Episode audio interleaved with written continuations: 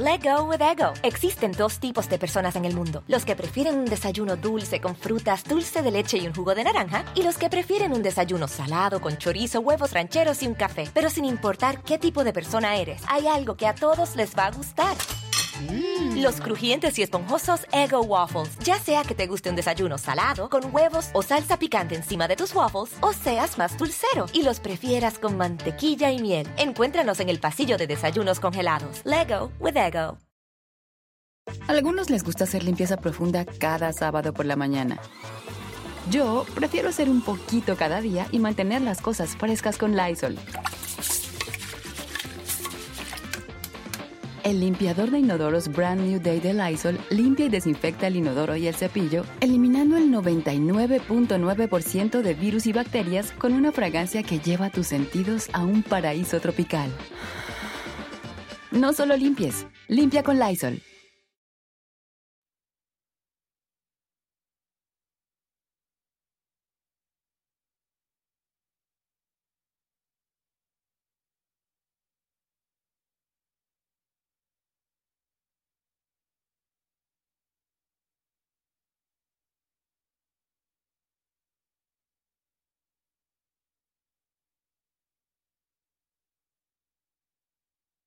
Liliana nació y creció en la Sierra Tarahumara, entre la miseria, el hambre, la tala clandestina y el azote del crimen organizado.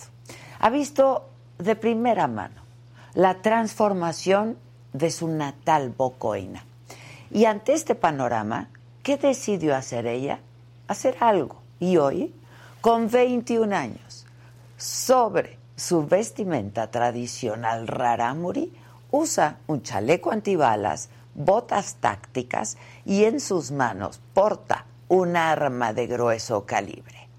No, ella no es que se hubiera unido a algún cártel, todo lo contrario, se convirtió en la primera mujer rarámuri que se integra al grupo de proximidad social de la policía de Chihuahua. En tiempos donde el narcotráfico asedia la Sierra Tarahumara, como lo vimos con el asesinato de dos padres jesuitas y con más de 700 homicidios dolosos en lo que va del año solo en ese estado. Liliana representa, pues, la esperanza y representa la intención de cambiar el rumbo desde las entrañas de la montaña. Para Liliana, ingresar a la policía es un motivo de orgullo y de superación personal, pero también es un ejemplo.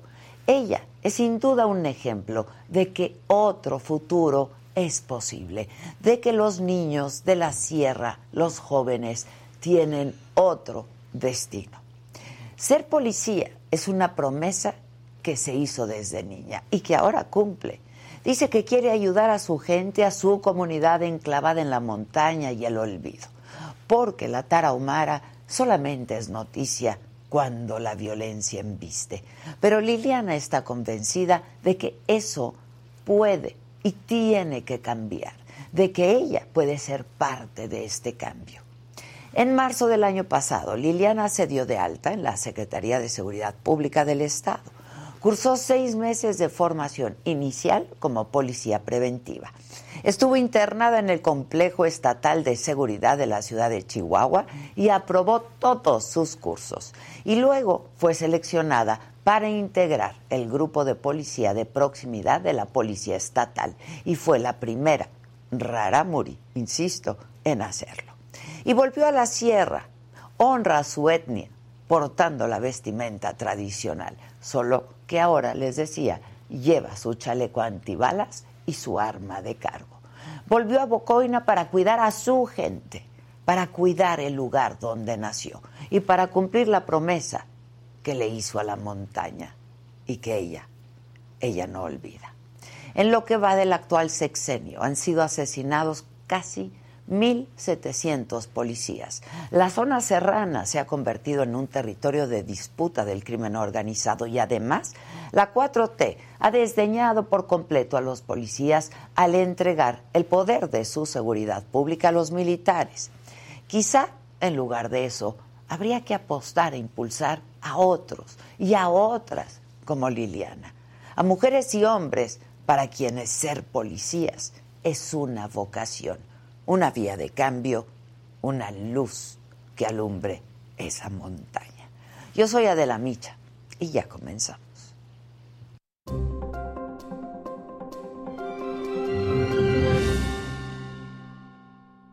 Hola, ¿qué tal? Muy buenos días. Los saludo con muchísimo gusto. Hoy que es jueves, jueves 11 de agosto. ¿De qué vamos a hablar hoy aquí en Me lo dijo Adela? Bueno, entre otras cosas, entre otros asuntos. Van 183 horas de trabajo en la mina del Pinabete, en Sabinas, Coahuila, donde siguen atrapados 10 mineros. Ayer hubo cuatro descensos en el pozo. En el pozo 3, recuerden que hay tres pozos, se encontró que todavía no hay condiciones para bajar por las obstrucciones en el interior del pocito. En los hechos violentos del occidente y del Bajío de Antier, solo en Guanajuato los delincuentes incendiaron 25 tiendas de conveniencia. Hay 16 detenidos. En los otros temas hay nuevas funciones del WhatsApp que ya están disponibles. Una vez más, la CONADE niega apoyo a los atletas. Esta vez se trata de las raquetbolistas. ¿Y BTS? BTS en Times Square. Todo esto y mucho más esta mañana aquí. No se vayan.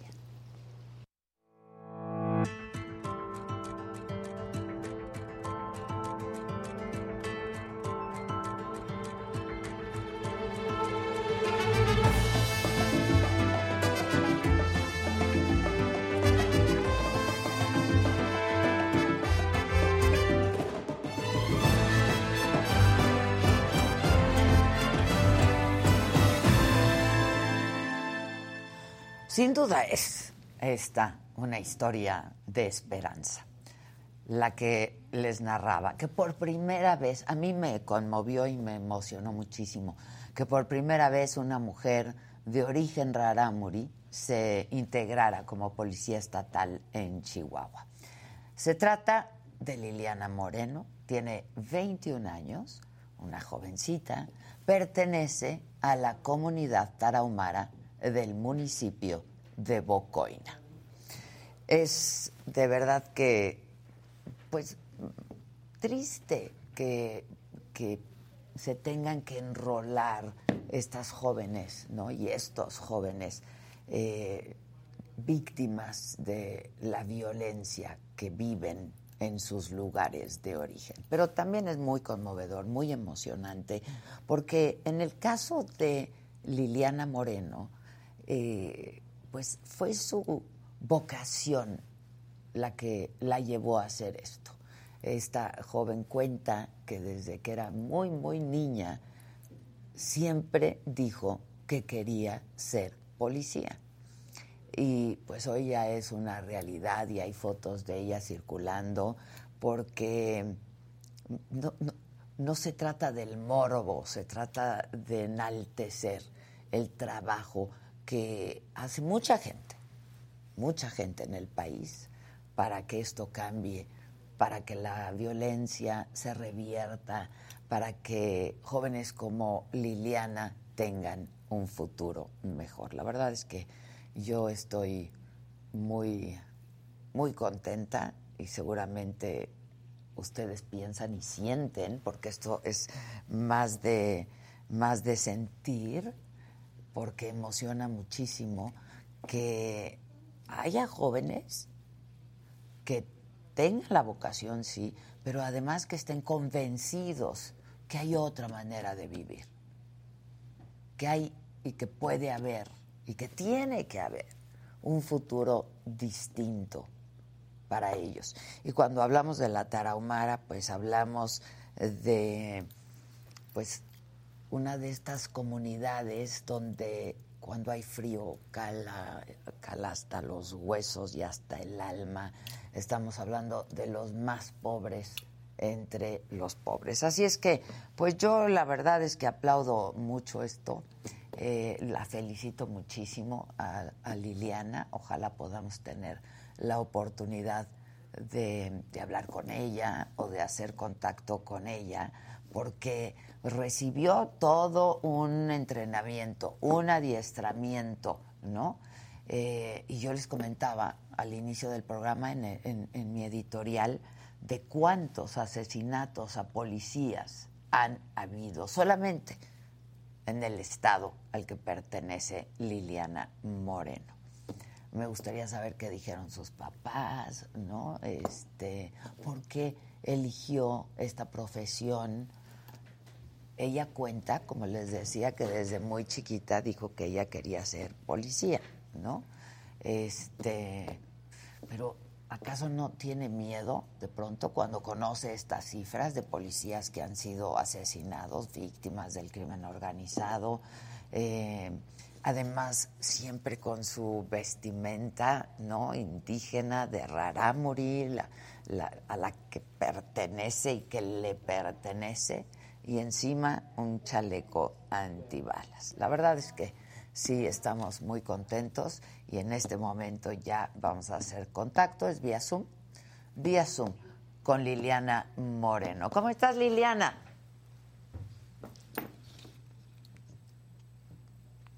¿Me escuchas, Liliana?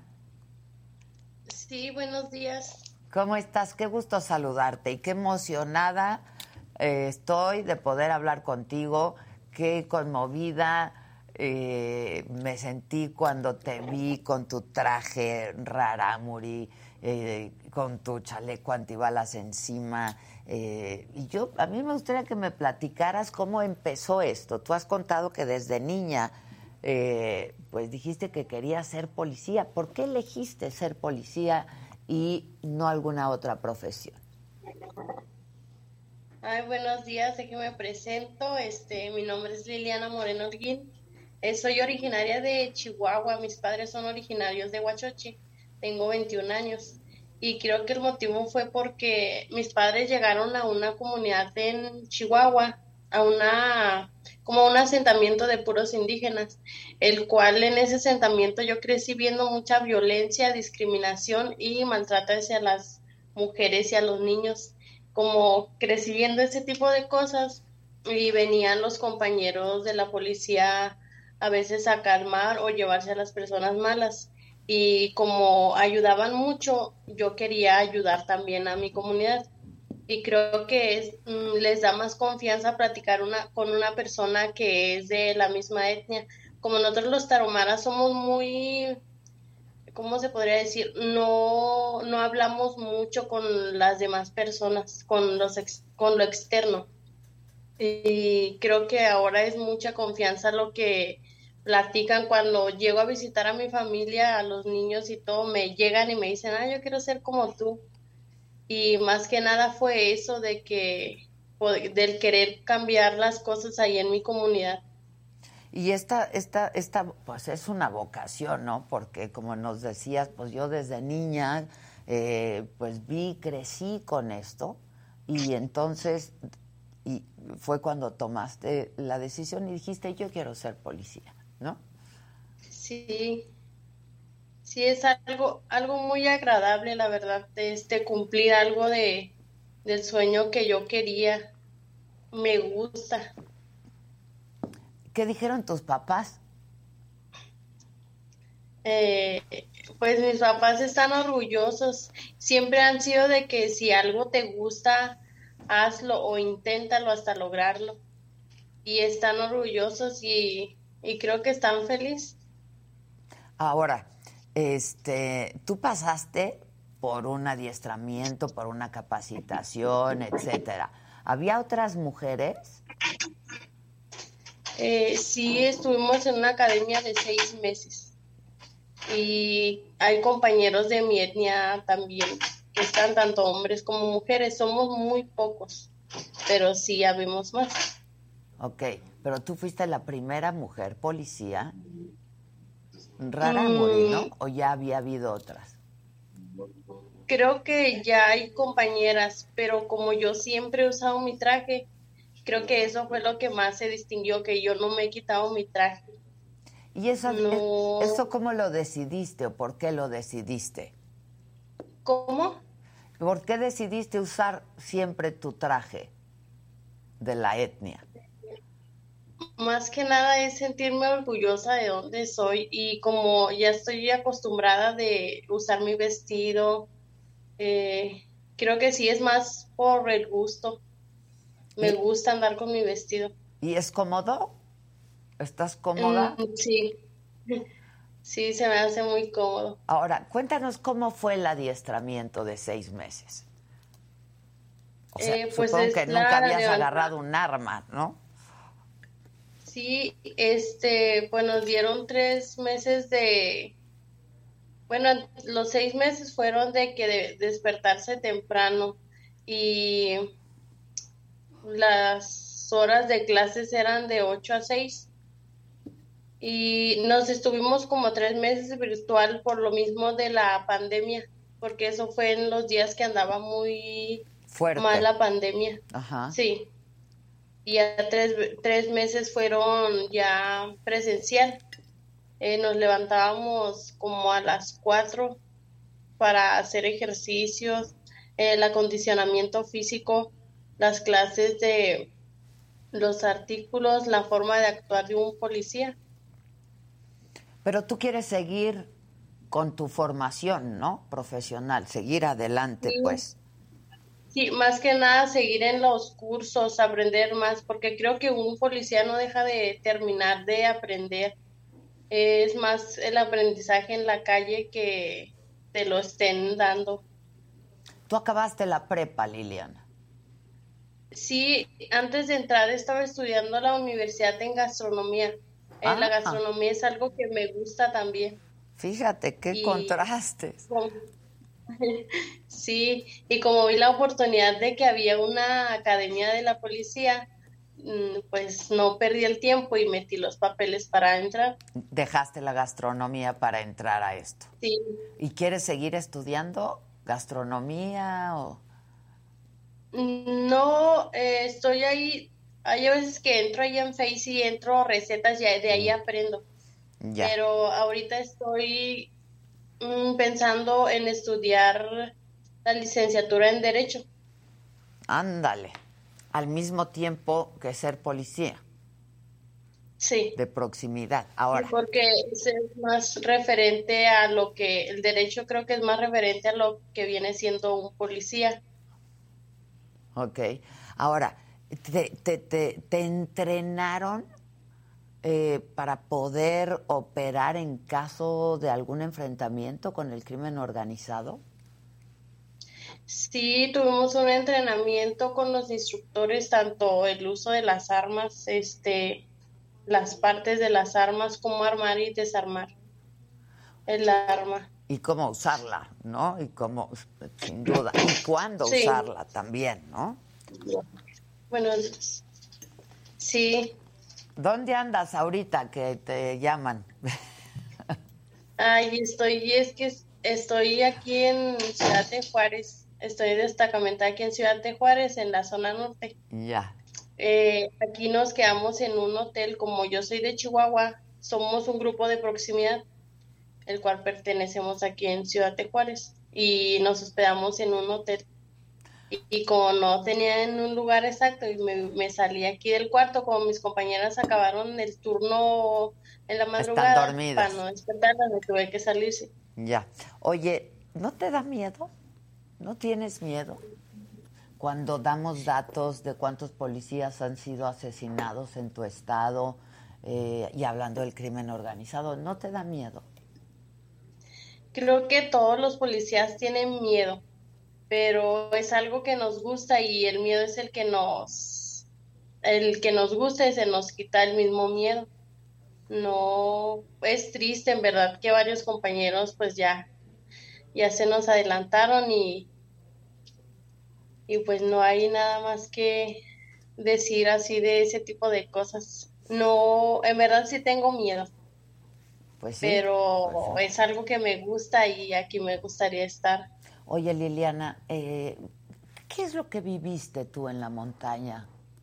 Cuando me dices la inseguridad, la violencia, las mujeres, etcétera. ¿Qué viviste? ¿Qué viste?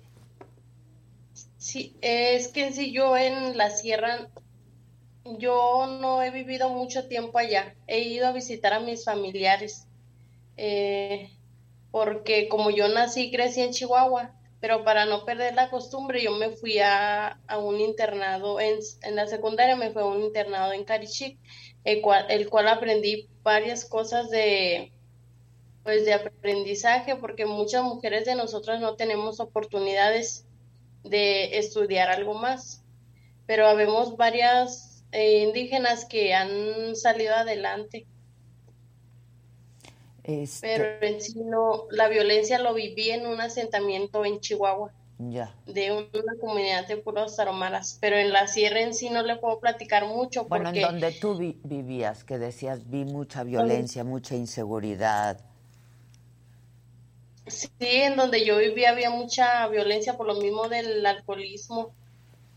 Había hombres que maltrataban mucho a las mujeres y a los niños, los niños solos. Había veces que llegaban allá a mi casa los niños a, a que si le podíamos dar de comer o que si se podían quedar en la casa con nosotros. Se sentían más seguros ahí con nosotros. ¿Y aprendiste la lengua? a pesar de que creciste en otro lado. A ver, cuéntanos un poco de eso. Sí, este, desde chiquita lo he hablado y me gusta hablarlo, pero en sí ahorita necesito estar con una persona para poder hablarlo, porque aquí sola no necesito tener una conversación. Ya, pero lo hablas perfectamente, la hablas perfectamente. sí, sí lo hablo muy bien. Ya, y eso es lo que también le da confianza a las personas y yo creo que sobre todo a las mujeres, ¿no? Son, la verdad es que las mujeres indígenas sí son muy maltratadas, eh, son víctimas de violencia eh, y todos los días, ¿no? Y son las que más trabajan. Sí, tristemente así es la, no sé si será así la vida. Es que nosotras somos, como le digo, somos muy cerradas y no somos capaces de decirle a una persona externa lo que estamos viviendo. Hay veces que yo me guardo las cosas, ni entre familia nos decimos, ah, me siento así, no, que me están haciendo esto, porque somos muy cerradas pero gracias a uno, este, como que ya se están soltando un poquito más. En mi comunidad ya dicen más cosas, ya a veces me llego a Chihuahua y me dicen, no, pues que mi mamá está sufriendo de esto, ¿cómo le podemos hacer? Este, no que esta persona está maltratando a este niño, no que esto y aquello. Y a veces que hacen reunión las gobernadoras, una de ellas es mi hermana, y llegan tanto los policías como los del DIF para platicar de ese tipo de cosas. O sea, sí les dan pláticas, sí, ¿no? Sí, sí, llegan a dar pláticas. Y asesoramiento, ¿no? Y seguimiento de que si hay una mujer maltratada, una mujer víctima de violencia, dónde puede ir, dónde puede acudir, este, pero hay lugares a donde puedan denunciar cuando cuando hablas de estas comunidades alejadas. Pues ahorita no, es que todavía como que les falta soltarse más y poner las denuncias, todavía les falta, es que somos bien cerradas y todavía les falta y ojalá y pronto pues se sientan, tengan la seguridad de ir a, a poner la denuncia a ese tipo de personas. Oye, este, ¿qué te comentan a ti? ¿Qué es lo que más le duele a la mujer indígena? Creo que es la discriminación es lo que más vivimos. Eh, yo ahorita he pasado, voy a Chihuahua, no con mis compañeros, eh, con otras personas, me ven con vestido, llego a un lugar donde puedo comprar cosas y dice, no, a ti no te podemos aceptar. Ah, este, porque no puedes comprar esto. Te lo sí, y hay a veces que sí me defiendo, pero hay a veces que no, digo, mejor los ignoro y me voy no me gustan los problemas. Pero cuando te defiendes, ¿qué les dices? No digo, pues, de que soy una persona como cualquier otra, que todos somos iguales y tenemos derecho a, comprar o hacer las cosas. Ya. Oye, este, cuando, cuando decíamos que como el crimen organizado, y ahora estamos viendo también que cada vez eh, más el crimen organizado también ha cooptado a indígenas, ¿no? Sí. ¿Eso lo has visto? ¿Lo has vivido? Este, y hay manera de cambiar esto. ¿Cuál sería la manera de cambiar esto? Porque luego son jóvenes, ¿no? Este, quizá desde niños. Sí, en sí eso se ve más en la sierra. No me ha tocado ir a la sierra. Este, como le digo, tengo apenas un año, estoy apenas empezando a más ver lo que es esto de la policía y sigo capacitándome aún para seguir aprendiendo más. Este, pero lo que me, a mí me han platicado eh, personas familiares de la sierra es que sí, exacto, este, hay muchos adolescentes que se van a, a, meter en cosas que son referente a lo a la delincuencia. Eh, creo que es más que bien este la falta de trabajo. En la sierra es muy escaso la falta de trabajo, eh, por eso llegan aquí a, a la ciudad para superarse, pero creo que es más lo que quieren hacer allá en, en la sierra. Este, Liliana, tú sabes que los policías pronto no están bien vistos por la sociedad y no siempre les da confianza, no salen bien evaluados en las encuestas. Eh, ¿Cómo cambiar esto? esta percepción que tenemos la gente de, pues, si ves un policía, mejor ni te detengas, ¿no? Mm, pues creo que sería tener más acercamiento con los policías, la confianza más que nada. Este, ahorita estoy en un, este, en un grupo de proximidad, el cual nos el cual nos acercamos más a la ciudadanía para que tengan más confianza y creo que ha habido resultados acá donde ando yo porque hay personas que llegan a la unidad y, van y nos felicitan que porque ha habido cambios. Este, en sí, en otros lugares no sabría decirle mucho, pero aquí en Ciudad de Juárez me han comentado personas, este, los ciudadanos, que sí ha habido un poco de cambio no digo que mucho, ¿verdad? Pero con ese poco va mejorando. Ahora, las condiciones en las que están y viven los policías pues son bastante precarias, ¿no? Este ganan poco, lo arriesgan todo como comentábamos. Este, hay que luchar por cambiar eso, ¿no? Sí, pues hay que mejorar lo más que se pueda, seguir aprendiendo. O sea, sí estás ganando poco. Eh, no, pues está muy bien. A mí se me hace bien porque había lugares donde no ganaba bien y creo que aquí estoy súper bien. Y me gusta, en verdad, no creo que le veo más porque sea el sueldo, sino porque Por me tu vocación. Oye, ¿en qué otros lugares trabajaste? Eh, saliendo de la academia me mandaron aquí a grupo de proximidad en Ciudad de Juárez, solo en Ciudad de Juárez. Ya y ahí no ganabas como ganas ahora. Sí. Ya.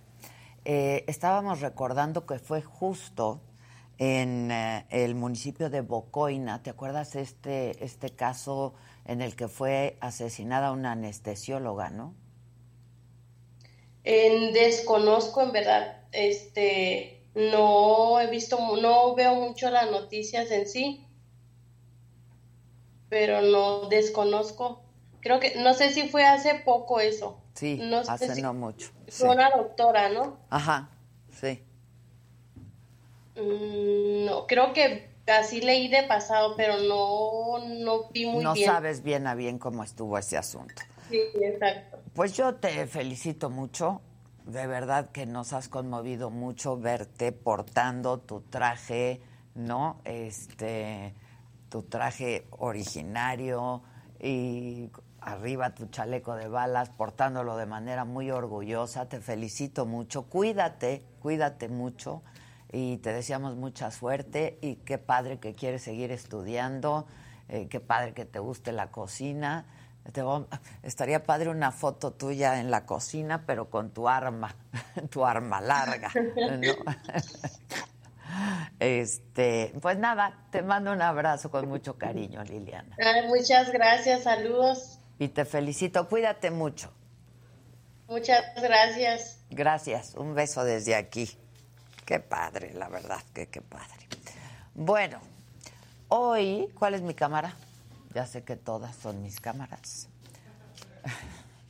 Es que esa es su respuesta. Todas, jefa, todas. Este, hoy en la noche vamos a comenzar en Saga Live un ejercicio eh, que se hace en otros países y que en México pues no hemos visto mucho. Y yo siempre he comentado con ustedes que me gusta pues impulsar talentos, apoyar a colegas, apoyar a gente que está haciendo cosas interesantes o divertidas o padres o no, de todo tipo. Y entonces a partir de este jueves en Saga Live no voy a estar yo.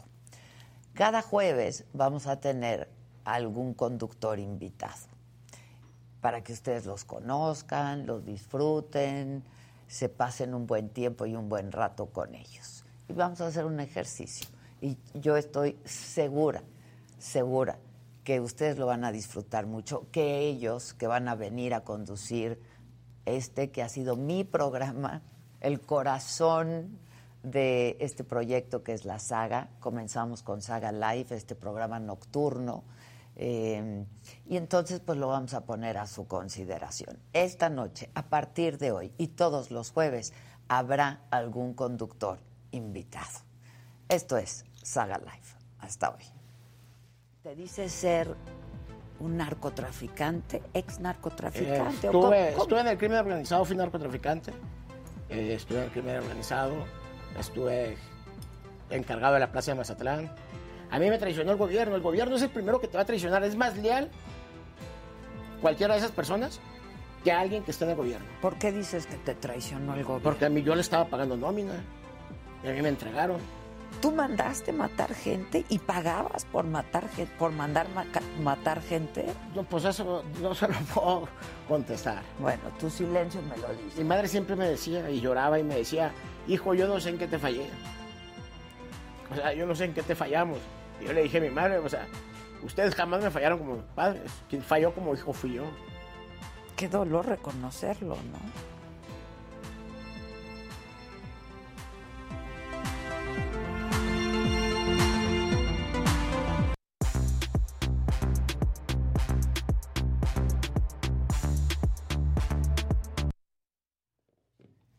Bueno. Ya se están llevando a cabo reacomodos muy importantes. Mira nada más. Es de lo mejor que hemos hecho. ya se están llevando a cabo reacomodos. Es muy bonito, es muy bonito. Eso súbanlo a las redes. A todas las redes de Saga, de Adela, de Maca, del Daño, de todo. ¿Quién cedrá? ¿Quién cedrá? ¿Quién cedrá? ¿Quién cedrá? ¿Quién cedrá? ¿Quién ¿Alguien cedrá? ¿Alguien cedrá? ¿Quién cedrá? Este... ¿A Dani? Que te pase un Kleenex, me están pidiendo, Dani. Estás brilloso. ¿Se escucha? Ah, ¿va a llorar? Voy a llorar. ¿Por Ah, vas a Porque llorar? hay cambios. ¡Hay cambios! ¿Quién cedrá? Hay reacomodo. Hay reacomodo. reacomodo. A mí me quitan mi silla, traigo una plegable. Sí, ¿eh? Yo Yo, de no- aquí no Tú me como voy. la ratita. Yo la ratita, La la enagua de. Adela. yo me hasta me hinco. Mira, mira, mira. Yo aquí me Sí. quedo. Aquí me quedo. Yo no salgo. Pegado. Así le queda la, la mesa parada Luis.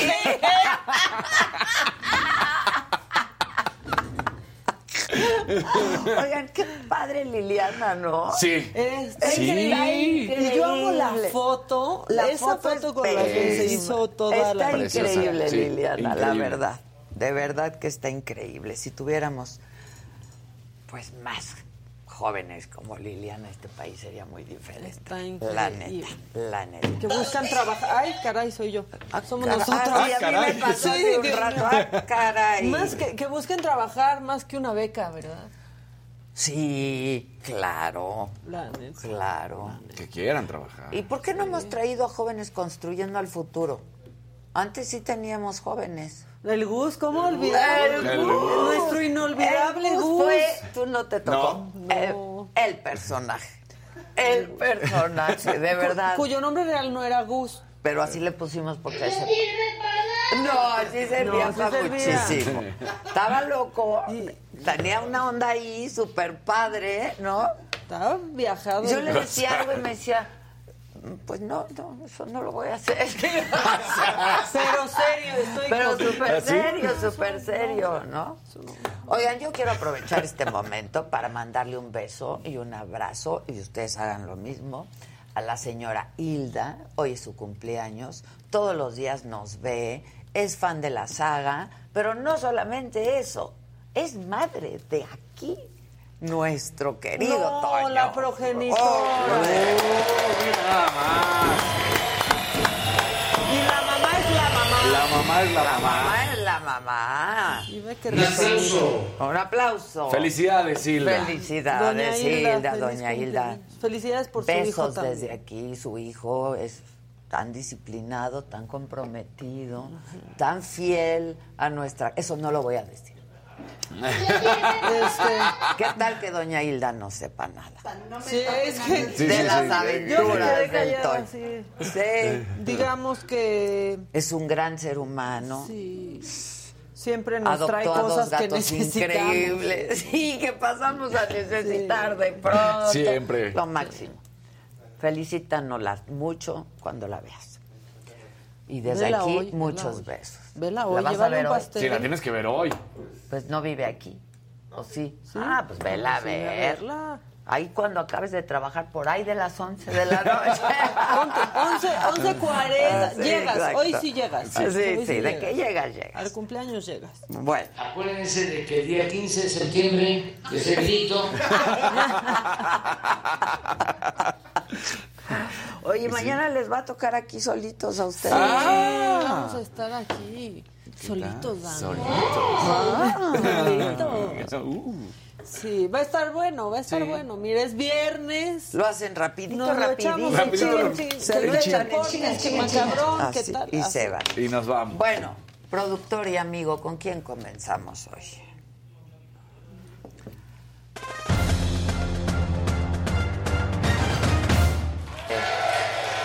Muy buenos días, pongan su like. Y aunque los voy a hacer enojar, No. va- vamos a cerrar con una bonita. Pero, pero ah, los, los- Ahorita enojo. Enojo, Enojo, exactamente. enojo. Como y- el martes estábamos muy de buenas, hoy vamos a estar muy enojados. ¿Cómo fue el martes y no mentamos? No no mentamos madre. aprovechamos. ¿Qué pasó? Sí, horrible. está horrible. Está Ahora sí horrible. traes tu Reds en el dedo, Sí, qué bueno. bien. Muy bien, ahora sí. Per- oh, perdonen, ¿quién mete los incidentales? Eh, el productor El y amigo. amigo. Muy bien, que estás en todo. Ahora, otro anuncio importante, antes de que ya comiences con tu sección, ya estamos transmitiendo en vivo por TikTok. Eh, Saga en TikTok. Qué bueno, ¿eh? sí. Porque andamos Es ahí siempre la muy saga- virales. Es la saga oficial. Así es esto, de la saga oficial. La saga oficial.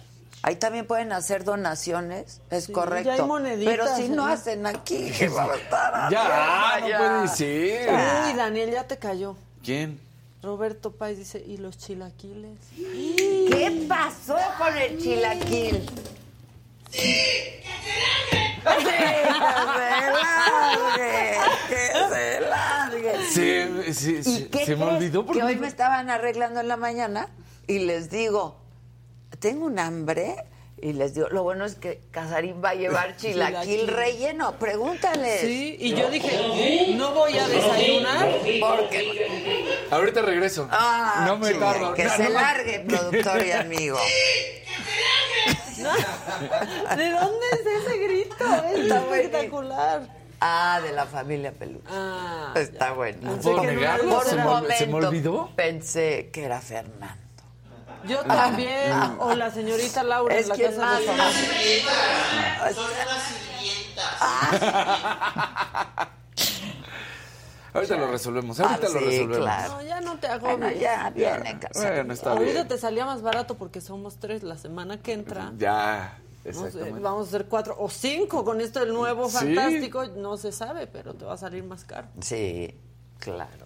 Híjole. Nosotros por ti, porque la inflación ya Yo lo sé, yo lo Porque sé. va a haber reacomodos. Sí, me, me voy a pegar a la Yo- ya dije. Tráiganme, tráiganme pegadito. Exactamente. Aquí En fin. Mira, Bueno. si, si Maquita está así, de la jugar. ratita, yo ya estoy agarrado de Maca. Entonces yo Ay, ya... ya Todos como los changuitos de la, de la escalera. Tú, agárrate. Sí, tú sí, agárrate. ya, ahí estoy, ya. ¿No tienes el de la ratita? Ahorita lo voy a. Es que era increíble ese sí. video. de la Una joya ahí, la ratita. Y La ratita. Y dice Soy Maca, yo. así soy yo, agarrada de la falda de Adele. Bueno, venga. Bueno, eh, la selección mexicana. pr- primero, por- Ah, eh, vamos calentando para que nos Bien, encabronemos bien, ¿no? Otra vez la selección. Bueno, la selección mexicana sub-20 femenil tenía todo para ganar su partido ante Nueva Zelanda. De hecho, fallaron una y otra vez y terminó en un empate. Entonces, bueno, pues lamentable, no fue un arranque como se esperaba. Así que ahí está, pues, esta falla por parte de la selección mexicana porque era un partido que tenían para ganar. Pero ahora sí viene lo bueno. Te acordarás que ayer la misma Anita salía a decir las federaciones deben de apoyar a los atletas. Todo esto por las jugadoras de fútbol americano, que habíamos visto lo que había sucedido con ellas. Ajá. Y que ella había dado las órdenes y que todo en la CONADE tiene que estar a favor de los atletas. Qué curioso. Resulta que ayer la número uno del mundo, Paola Longoria, la raquetbolista, que, o sea, es, si comparamos en cuanto a lo que fueron como atletas, es mejor que Ana Guevara, ¿eh? Porque ella ha domina- dominado, aplastado en su eh, deporte y ha ganado todas las medallas de oro y ha sido la número uno del mundo durante años. Ándale. Así.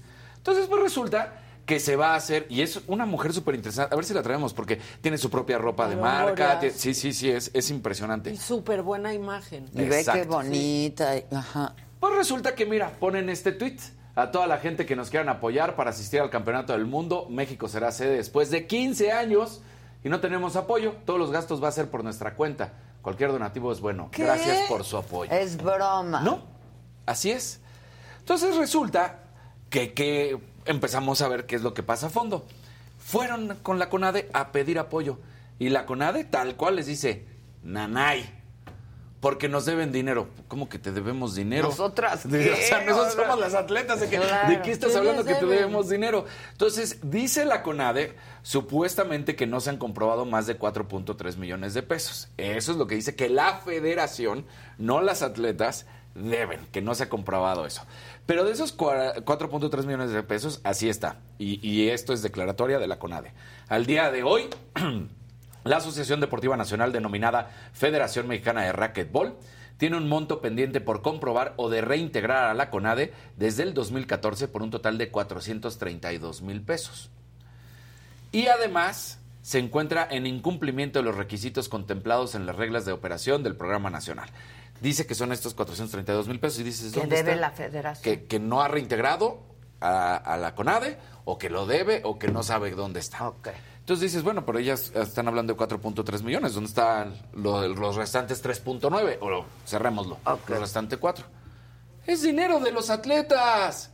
Resulta que esos 3.9 eh, fueron repartidos entre Paola Longoria, Efraín Lara, Álvaro Beltrán, Samantha Salas, Daniel de la Rosa, Javier Moreno, Hildegard eh, Gama, Nelson Valdés y Javier Moreno. Como 10. Que Entre todos, eh, cada uno sería como de 400 mil pesos, 300 y tantos, ¿no? Ok. Es el dinero que se les da como apoyo. ¿Y por qué lo van a reintegrar? Pues porque ya sabes que de acuerdo a, a la señorita Ana, ahora resulta que los atletas no deben de recibir dinero, tienen que trabajar por él, tienen Pues que... están no- trabajando. exactamente, o sea, utilizar más las palabras, no pueden recibir el apoyo económico de la CONADE, tienen que demostrar con resultados cuando no se les puede dar ni siquiera para ir a un mundial. No manches. Y pues ahí están los resultados. Ahí Dices están los que es la mejor del Ella es la mundo. mejor, ¿eh? la mejor del mundo. O sea, si el Y la más se- mediática, Exactamente. Sí, sí. Se trató de meter a, a- al racquetball en los Juegos Olímpicos, no, no, durante muchos años no se ha conseguido. Ella sería una medalla de oro así, Asegurada. asegurada. O sea, sí ha dominado. Y entonces, pues, así lo dice Ana Guevara, tal cual. Eh, eh, lamentablemente van a tener un mundial y no se les puede apoyar porque no tienen cómo recibir recursos. Es el escenario y no podemos caer en el juego de que si no hay recursos, no se dan los resultados. No, pues cómo. O sea, ¿cómo? Pues Ella es dice que una- ¿cómo? Con- sin Pues recursos. Sin, recurso, ¿cómo das resultados? Exactamente. O sea, no, ¿cómo se le olvidó lo que ella necesitaba eso? Esto. Siempre lo decía ella, que para eso quería llegar. Tal cual. ¿no? Para cambiar esta situación de abandono de los atletas, de falta de apoyos. O sea, O sea, es cierto que las Ay, yo federaciones... creo que hay empresarios que podrían Que apoyar, podrían apoyar. ¿no? Y Este que- deporte y que vayan. Y que constantemente los empresarios a los cuales se les critica que hacen dinero son los que salen a apoyar. Siempre. Esa es la realidad. Esa ¿eh? es la realidad. Porque cuando supuestamente todo iba a cambiar con una ex atleta que era de lo más reconocido que era Ana Guevara, pues no cambió. Así de sencillo. De hecho, empeoró la situación. Porque sí es cierto que hay directores de ciertas federaciones que han hecho, pues, muchos trucos equivocados, que se han robado la lana, que todo eso. De hecho, bueno, pues el problema está, por ejemplo, que hasta Ana Guevara apoyaba al de la Federación de Natación, que lo quitaron. Kirillov, ¿recuerdas por todo Sí, esto? sí, sí. Y Ana lo apoyaba. Entonces dices, o sea, ¿de qué me estás hablando? Entonces, pues Anita Guevara cada vez hunde más. ¿Se puede jueves de mentadas? Sí, Sí, claro. Pues sí, porque no hubo martes de mentada. Sí, hay que ser retroactivo. Sí, sí no. Exactamente. Sí, Chingue su madre. exactamente. Con, con nombre y apellido se me hace muy fuerte, pero que chinga su madre la CONADE. Sí, Sí. sí, No, o Sí, sea, ¿no? la verdad. Como institución. Exactamente. La neta. Y bueno, yo te dije, los Está voy a... peor que nunca. Está peor que nunca. Y ya peor estaba que nunca. jodido. Y ya, eso es lo más cabrón. y no es que O estuviera sea, bien. Exacto. O sea, ¿cómo se puede estar peor cuando ya estaba súper jodido? Y que siempre se criticaba, es que no hay un ex deportista que pueda estar al frente y yo voy a entender y voy a cambiar. Ajá. Y a ver. Y a ver. Ah, bueno. No, mal. Bueno, yo prometí que después del encabronamiento llegaba. Bien, algo bonito. Mira lo que pasó en la Serie Mundial de las Ligas Menores, en el partido, en la serie de la región suroeste de la serie Little World. El lanzador del equipo de Texas East, Caden Shelton, no controla bien la pelota y golpea al bateador de Oklahoma, Isaiah Jarvis, en el casco. Mira lo que sucede. Son jovencitos, ¿eh? Son... Ay, le voló el casco. Sí le alcanza a pegar. Órale. Pero vamos, vamos a seguir viendo. Le dan base por bola, obviamente por el golpe, pero el pitcher estaba llorando. Y entonces, pues el bateador llega y le dice, no pasa nada. Y, Y le da un abrazo. Ay, No, ya voy a llorar yo. Es, es jueves de emoción. Sí. Jueves emocionado. Yo Mira, los prometí. ¿Cómo Está ves? muy bonito. Luego, ¿qué les Sí, pasa? Sí, y lo podemos ver otra. Sí, luego que todo se echa a perder. Sí, luego a ver, lo podemos volver a ver. Venos. Mira, sí. Todo se Yo echa a prometí, perder. ¿eh? Yo prometí. Está muy bonita. Pues es que, o sea, si Pero da le da con remordimiento el- darle.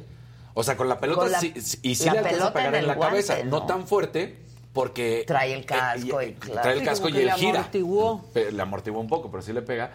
Y, y el pitcher sí está llorando. O sea, sí es... Porque le dieron base por bolas o por el golpe. no, por el golpe, sí, por el golpe. Híjoles. Y y Ay, no, ya. Ya, ay, qué bonita historia. ¿Cómo ves? Bonito, Sí, muy bonito. Esa es cultura del deporte. Exacto. ¿no? Eso es ser deportivo. Eso es ser. esa es la No, deportividad. Cuauhtémoc Blanco Exacto. que se iba a hacer pipí en la portería Sí. y cuando metió un gol. Sí, ya levantaba estuvo. la patita. Ya Exactamente. estuvo. ¿Cómo ves? Y bueno, para cerrar, pues nada más, este, aquí entre el, el espectáculo deportivo, resulta que la NFL para esta nueva temporada decide que va a incursionar y, va a cambiar un poco sus reglas. Sabemos que siempre lo más importante para toda la gente de la música en la NFL, pues es el Super Bowl. Bueno, pues en esta ocasión deciden que la temporada 2022 se va a abrir con un concierto.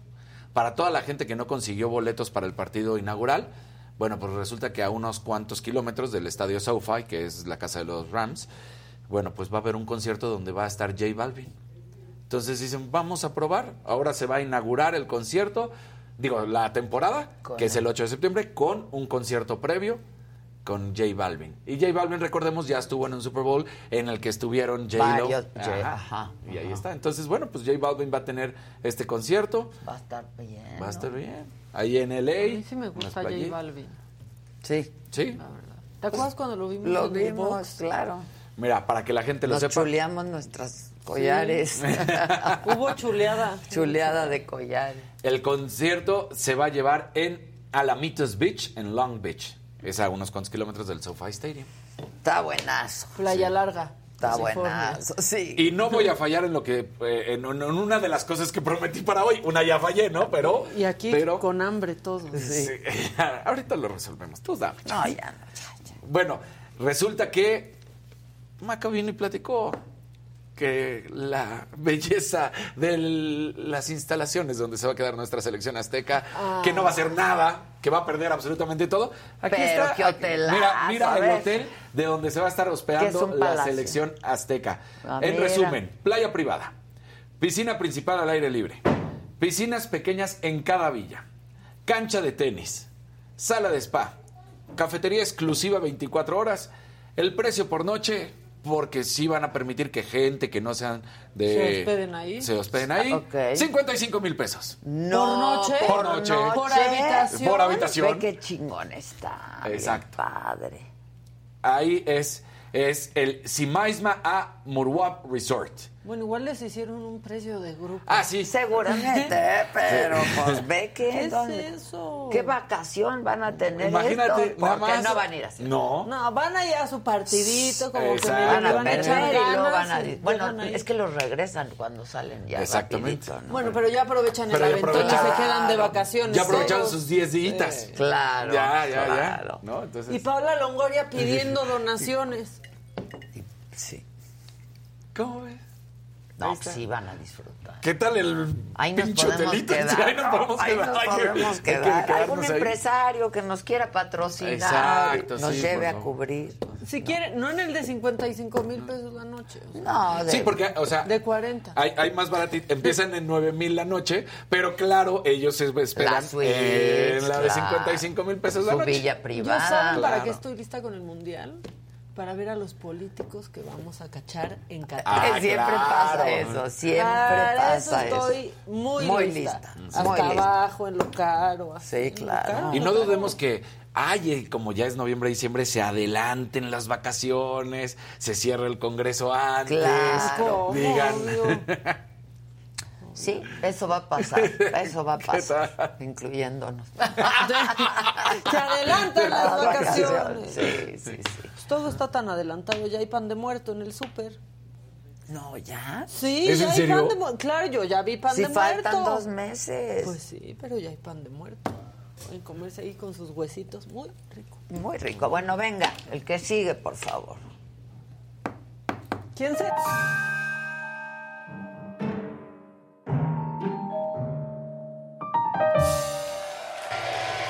No sabía yo quién seguía. Gracias por esos aplausos, cabina, compañeros. Compañeros que con los años se han vuelto familia. Sí. Familia que con los años se ha vuelto nada. Así, ¿no? Así pasa también, Así así, pasa. pasa. Bueno, tenemos cosas macabronas. Quiero que me digan, que hagan equipos de cuatro y discutan de qué habla Nacho Mier. Por favor, ¿a qué ¿De se qué? refiere? ¿A qué se A refiere? ver. Que la banda. no- Digamos que este le atoró la pistolita. Digamos que este le atoró la pistolita. ¿De qué habla? Digamos que se le atoró la pistolita. ¿Qué es eso? ¿De, ¿De qué qué podría está estar hablando? hablando un legislador?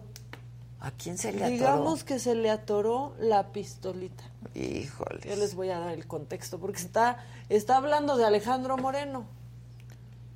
Porque ayer organizaron diputados de Morena, del Partido Verde y del PT, pues quitarle la presidencia de la comisión Ajá. de gobernación que tiene, ¿no? Esa que luego nunca nadie va y entonces ya todos votaron para que se la quiten y tendrá que, pues, que pasar al, al pleno y ya verán.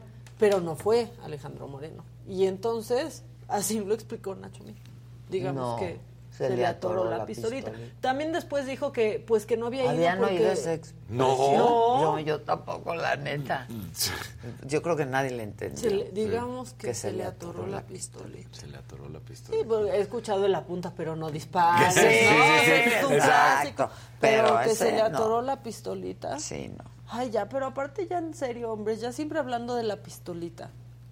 ¿Por qué tienen que hablar siempre de la pistolita los hombres? Pues Porque tienen pistolita. justamente, justamente. Pues sí, porque- Porque Justamente. tienen sí. pistolita. Bueno, ya habló Claudia Sheinbaum. Ya dijo que sí estuvo mal lo que hicieron los policías en el reino de Aragón. Ah, Ya habló, ya dijo, ya dijo. a ver.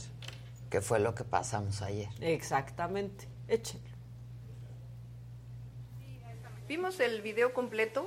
Eh, originalmente había habido golpes hacia la policía y la policía responde de esta manera. Responde muy mal, no debería de haber respondido así. Y entra a asuntos internos como cualquier cuestión de abuso policial que sea detectada. ¿Le dijeron cuántos elementos están, digamos, suspendidos? Mm, En este momento les damos el nombre, si quieres, el número. Aquí está, mira, Paulina siempre al rescate. Eh, tenemos seis policías que fueron destituidos eh, por llamar a un familiar de un detenido a quien le exigieron dinero. Ah, bueno, este es un último, el último caso de seis policías. Otro. La de arriba son 477 elementos que han sido destituidos y en este caso en particular lo contestamos. Sí, sí, claro. Son 77 destituidos. Eso ahí ¿Qué andan por la calle. haciendo? ¿Dónde están? ¿No? ¿Dónde están? Sí, que por ¿Y cierto, qué andan haciendo?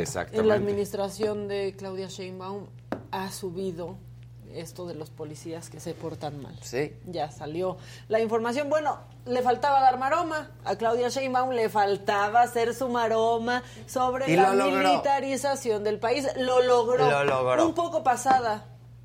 No de huevos, sino pasada así como del clavado. que De se pasa- echó. ah, Exacto, pasado del Pasado, clavado. pasado.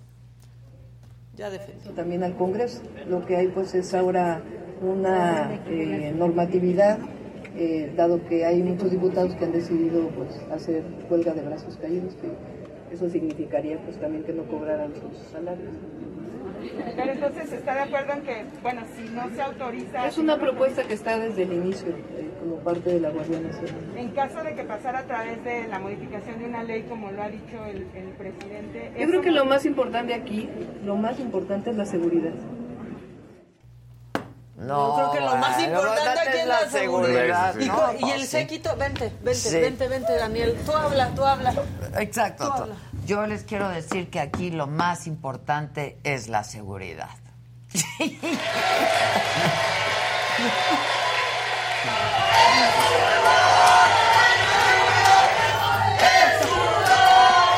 Hay que hacer un meeting, un meeting. Sí. A ver, échate un discurso político.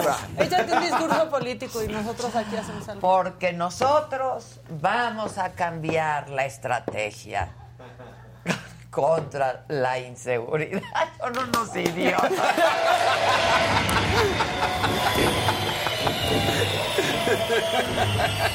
Adela para presidenta. Sí. Y para reina gay. Eh, y todo. para reina de todo, De dueña de todo. todo. De todo. De ti, dueño de que más diosa Dueño que de humana. ti, dueño de ti, dueño de nada. Un Híjole, infeliz. ¿quién querrá ser presidente ¿Quién ahorita? De quiere? verdad, o sea... Sí. ¿Quién quiere ser Ey. político? Luego para que salga ahí cualquier idiota a burlarse de lo que hacen. Claro, sí, cualquier, idiota. a burlarse de lo que hacen. Sí. Bueno, este, Dicen tenemos por más- aquí, sí, Adela para presidente, ya les dije, hagamos un partido político Sí. que se llame La Saga. Y tu lema, Adela, te la pela. Eso, con Adela, Te la, pelan. Sí, que los policías, imagínate si Adela se hace presidenta, todos empoderados, te para el policía y va- le vas a decir, ¿qué? ¿Qué? ¿Qué? ¡La ¿Qué? cagaste! Cabrón. La que No, pero yo defendería a mis policías. Porque Pues a estarían, unos nuevos, estarían sí. muy capacitados. Seríamos nosotros. Sí, exacto. Deberíamos- Cometí una infracción. Ustedes serían mi seguridad. Sí, Sí, claro, tu ¿cómo no? Gisela. ¿O qué secretaría quieres? Aquí vamos haciendo A un gabinete. ver, tú la de gabinete. deporte, Sí. ¿no? Tú con Nade. Tú con Nade. Aquí sí la arreglamos de con verdad. ¿eh? Exacto, Yo con Nade. Yo con. Nade. Yo, ¿Qué te gustaría? de tu ratita. Yo te. Leti, ¿no? Porque- no, no, porque puede- Leti ya puede ser. eh, ya tenemos quien, quien sea. Pero yo. Goberna uh, gobernación. No, esa turismo está padrísimo, Turismo. viajas un chorro, pero estarías alejada de Estaría lejos. Sí, no, no, yo no, necesito estar ahí. Yo te tomo te los doy, dictados. te doy la secretaría particular. Perfecto. ¿No? Ya está. No, pero, uy, no, Susan, ¿qué le da? No. Ah, no, estoy de acuerdo. No, yo no me quiero, yo no me quiero meter en Relaciones exteriores para Susan. Re- yo No. relaciones exteriores. Ok, Sí, y yo- Susan, mi particular. Yo les traigo las vacunas. Habla con. Elenita. En Secretaría de Salud. Eh, cualquiera, ¿no? cualquiera que pongas va a estar mejor. Exacto. ¿Qué tal que si de cultura ponemos en este reacomodo que Ajá. va a haber aquí, ¿no? Sí. Pudiera ser un buen secretario, una buena secretaria de cultura. Sí. ¿No? Con el nuevo fantástico. Sí, sí va a haber cultura. ¿No? Sí. es cierto.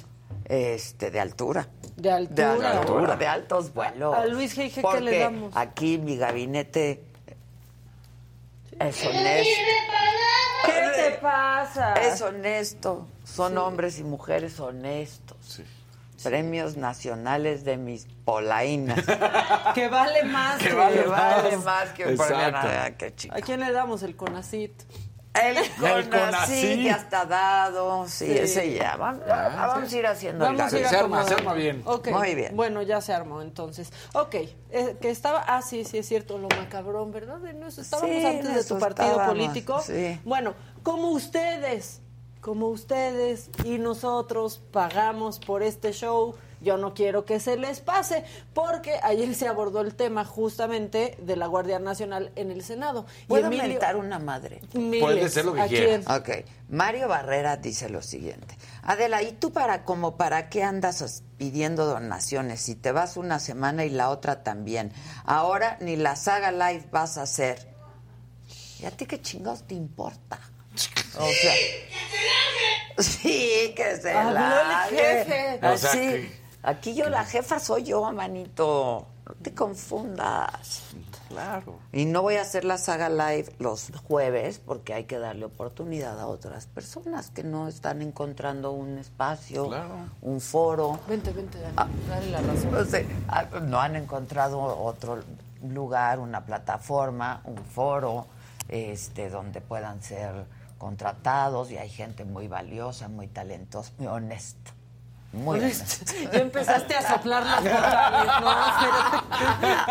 ¿no? Honest. honest. Honest. Honest. Ya. Este. De veras. Pido Secretaría del Trabajo, dice Silvia GQ. Uy, eso es difícil. Órale. Pero ¿eh? tú sí vas a saber a quién le dieron las Exacto. concesiones en las minas. ¿sí? Dice Oscar Cano, al burro en cultura. Ah, chinga. No, no. En cultura del alcohol. Cultura del Sí, no. alcohol. Al burro cultura. Dice Lázaro Domínguez, no, Adela, no digas eso, no contestes así. No, pues sí, hoy es jueves de mentar. Hoy es jueves de mentada. cosas como mandar a alguien a chingar a su madre. Me encanta el exceso. Me encanta el exceso. El exceso. Bueno, como les decía, como ustedes pagan por el show y nosotros también por el show en el Senado, yo no quiero que se les pase. Y ayer, cuando discutían el tema de la Guardia Nacional en el Senado, eh, pues Emilio Álvarez y Casa quiso hacer su exposición. Pero en su intento de hacer la exposición, que quería poner un póster, pues tapaba el escudo nacional. Y ahí sí Morena saltó. Ahora sí. Resulta. Ay, qué hipócritas. Así fue.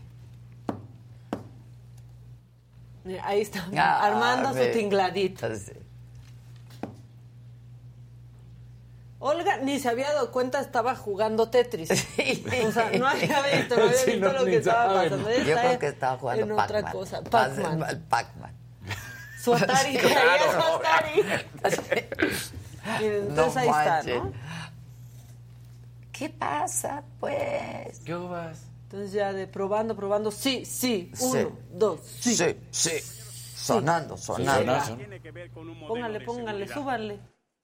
Y vamos entonces a establecer una primera Tiene, diferencia. tiene el uso de la palabra, perdón, tiene una pregunta, no sé si la... Ah, es una moción, adelante. Perdón, este senador. Sí, presidenta, seguramente lo hizo por descuido el senador, pero está tapando el escudo nacional y hay que respetar los símbolos patrios. Es, es- es así, es así. Gracias por su observación. Voy a continuar. Lo que lo debe de quitar. Voy a continuar. Gracias. ¿Qué? Hay una enorme diferencia. Hay una enorme diferencia. Si me No, dejan no, continuar. Yo sé que les molesta, pero voy a continuar. Si me dejan continuar, presidenta. Me deja mi ¿Está tiempo, presidenta, que me lo regresan, por favor. Yo sé que es motivo que les moleste, yo lo sé. de la tribuna. ¿Me, Eh, me regresa el tiempo, presidenta? No lo voy a quitar, no lo voy a quitar. No, no lo voy a quitar.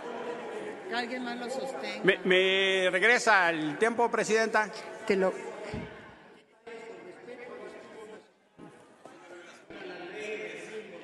¿Puedo, puede- ¿puedo continuar? Te lo- ¿Me regresa el tiempo, Presidenta? A ver, Mira quién habla. a ver.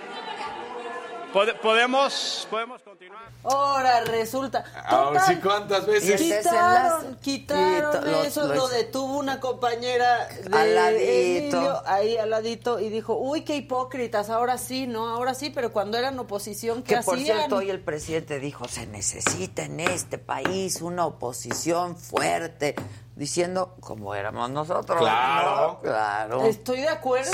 Estamos de acuerdo con el presidente. Sí, acuerdo. se necesita. Bueno, y también hablando de la Guardia Nacional, nuestra Kenia López, amiga de mucho tiempo de Daniel, Muy desde que estaban así que chiquitos. conduciendo, juntos, chiquitos, chiquitos en el kinder, este, se nos puso de productora ejecutiva. Ya ves que ella es muy, pues Sí. ha tenido su experiencia en los medios y dijo casi casi en el Senado, adelante con las imágenes. Así que adelante Ah. con las imágenes. Diputado, la verdad es que le agradezco muchísimo la pregunta y, me ayuda muchísimo a contestarle con este video. Pongan a Chicoche. Ah, no, ¿verdad? Aquí no somos tan irresponsables. Pongan, por favor, el video. ¿Qué dice? Las instituciones de seguridad pública serán de carácter civil, civil, no militar. Es esa necedad de meter al ejército a donde no debe de estar y poner en riesgo al país. Seriamente, analicen, porque sí se va a militarizar al país. Esto viene eh, aceitándose desde hace varios sexenios, es una política de seguridad. Hay una violación de derechos humanos en este país que se intenta legalizar con esta ley, que se intenta eh, fortalecer al darle más poder a las fuerzas eh, militares. Eh, con mucha responsabilidad digo que prácticamente esta sería la puerta a instaurar un fascismo en nuestro país. Sin embargo, el presidente Juárez sabía que no podíamos apostar a una república militar, sino a una república civilista. Esta es una enseñanza mayor, nos debe de servir para entender que no es con el ejército como se pueden resolver los problemas de inseguridad y de violencia, que no se utilice para suplir las incapacidades de los gobiernos civiles. Ah, Se los- tómala. Se los chingó. Se los chingó. Tómala, eh. Ella hizo La una verdad. buena Sí, sí, edición. sí, claro. Una buena edición, Se la una hicimos buena aquí, no exposición. sabías. Exacto, producida por la saga. Este, pero bueno, eso fue lo más eh, entretenido que sucedió ayer en el Senado. Si no, pues vean a Olguita cómo estuvo después. Con el Pac-Man. No, ya, de verdad, o sea, Sí, no ya. otra vez. No, no, ya, ya. ¿A qué hora? ¿A Sí. qué hora acaban? Sí, así ya Así como de, ya, ay, ¿y se iba a quitar la cartulina? Y ya iba así. ¿Va, va a Sí. seguir o qué? Y luego para que vean que aquí no todo es así, nada más de, ay, el metro se incendia siempre, en el metro pasa. No, luego también pasan cosas buenas en el metro. No, no las hace el gobierno de la Ciudad La- de la- México. la pero, gente. pero la gente se puso a cantar, o sea, se tarda tanto el metro en llegar que mientras pueden cantar una rola completa en el metro.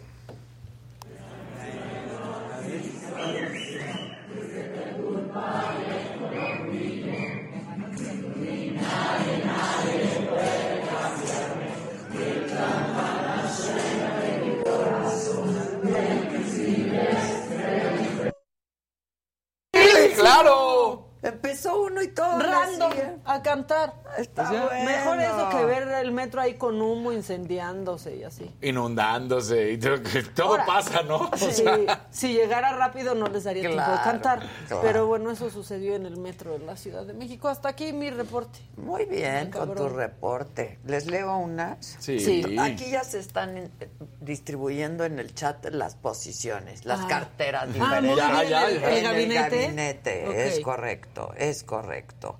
Este, y por aquí había un verdecito. Dice, Magali López dice, yo para jefa de campaña contamos con puentes peatonales, con espectaculares, con vallas publicitarias, etcétera. Bien, muy bien, bien. Esas las ¿Por qué, necesitamos de todos modos. De todos modos, ¿por qué no nos regalas unos espectaculares por un ratito, no?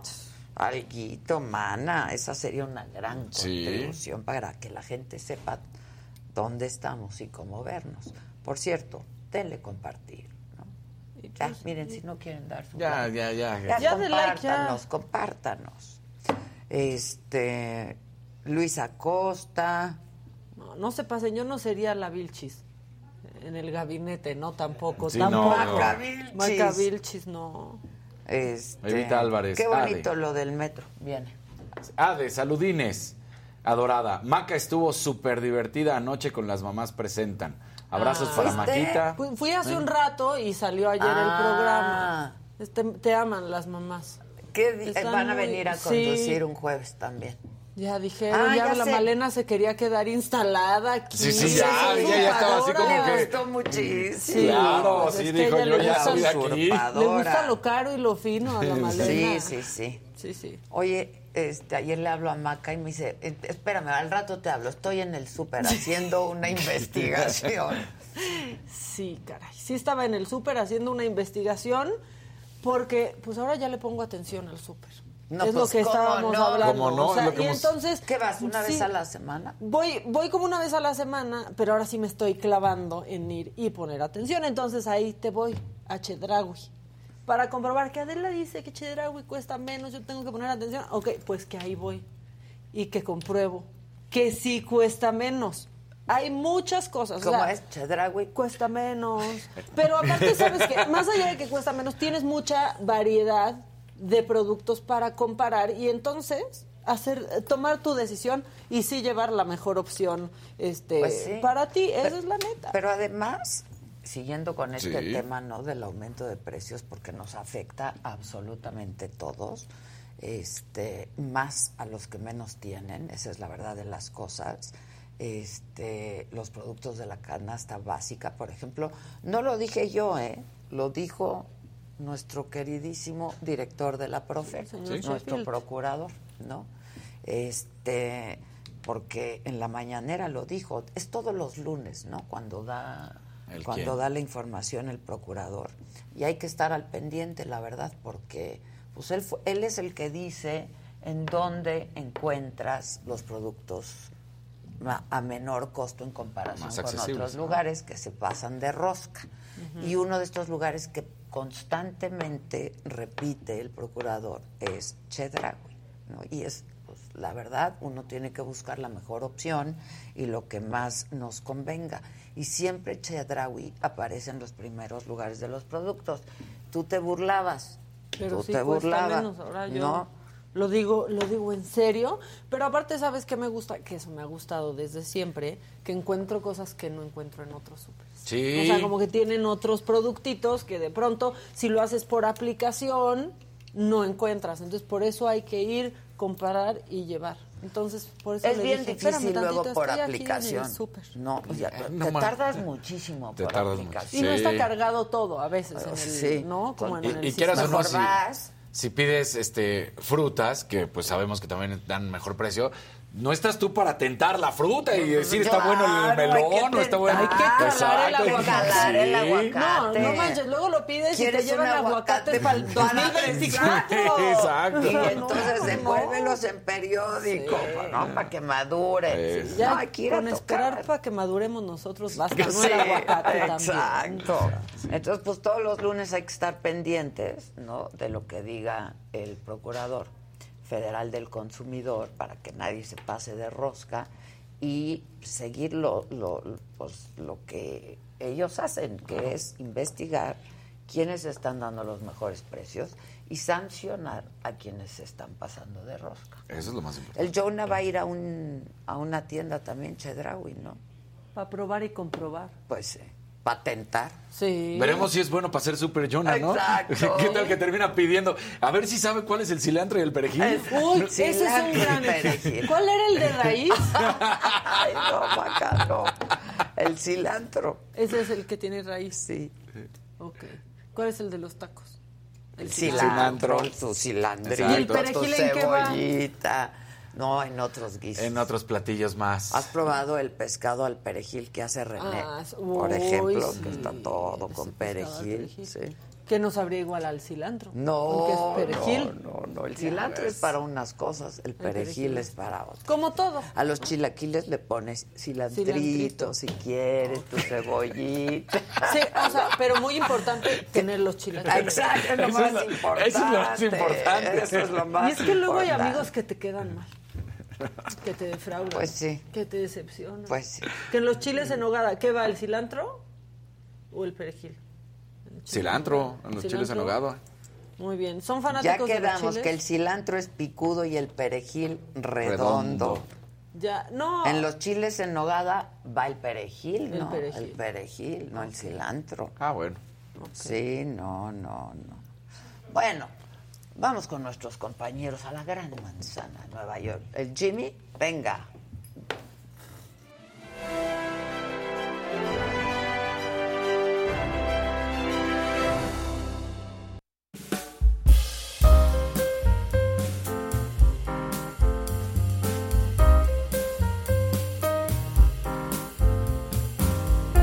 ¿Qué onda banda? Feliz jueves a todos. Bueno, como pueden ver, otra vez estamos en Times Square. Como les contaba, BTS va a hacer el estreno mundial de su nuevo video. Todas las pantallas se van a pintar de morado, así que chequen.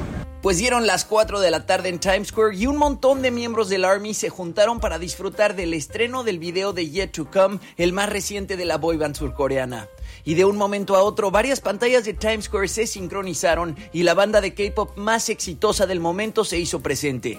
La gente solo tenía que escanear un código QR que aparecía a un lado del video para poder disfrutar de la rola en sus celulares mientras admiraban a sus ídolos en las pantallas. Y a ver, una de las nuevas pantallas es particularmente llamativa. Tiene 8 pisos de altura, es casi tan larga como un campo de fútbol y abarca toda la cuadra desde la calle 45 hasta la calle 46 en Broadway. Casi 24 millones de píxeles LED componen la pantalla. Luces rojas, azules y verdes hacen que le dé una resolución más alta que incluso la mejor de las televisiones de primera línea en la actualidad. En otras cosas, les cuento que en las últimas horas se ha hecho muy viral el nombre de la actriz Janet McCurdy. Janet coprotagonizó la exitosa serie de Nickelodeon iCarly junto a Miranda Cosgrove entre 2007 y 2012. La actriz acaba de publicar su libro de memorias titulado I'm Glad My Mom Died o Me alegro de que muriera mi madre, en donde habla detalles sobre su infancia, adolescencia y su paso por iCarly. El título del libro hace referencia al abuso que vivió Janet por parte de su madre Debra, quien murió en 2013. Debra comenzó a decolorarle el cabello y a blanquearle los dientes cuando tenía solo 10 años. A los 11 años dice Janet que Debra le había enseñado cómo restringir las calorías, lo que bueno resultó en una lucha de varios años contra múltiples trastornos alimentarios. Además, la actriz se sinceró sobre el trato que recibió mientras se grababa iCarly. Mencionó que el creador de la serie le hacía beber alcohol, aun cuando no tenía la edad legal para hacerlo, y le masajeó la espalda sin su consentimiento. Aunque no se revela el nombre del sujeto, se cree que se trata de Dan Schneider, productor de varias series populares de Nickelodeon, quien ha sido acusado de abuso verbal en varias ocasiones. Janet además confesó que Nickelodeon le intentó pagar 300 mil dólares para que se quedara callada,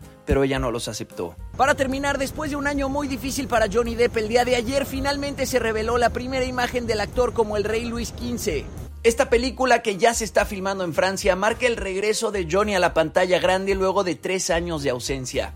La película sigue la historia de la última amante real del rey de Francia, Jeanne du Barry, que nació en la pobreza pero logró ascender en la escala social usando solo su inteligencia para convertirse en la compañera favorita de Luis XV. Se espera que estrene en cines el próximo año y en Netflix en 2024. Y bueno, gente querida, por el momento esas son todas las noticias. Espero que tengan un jueves espectacular y nos vemos mañana que por fin es viernes.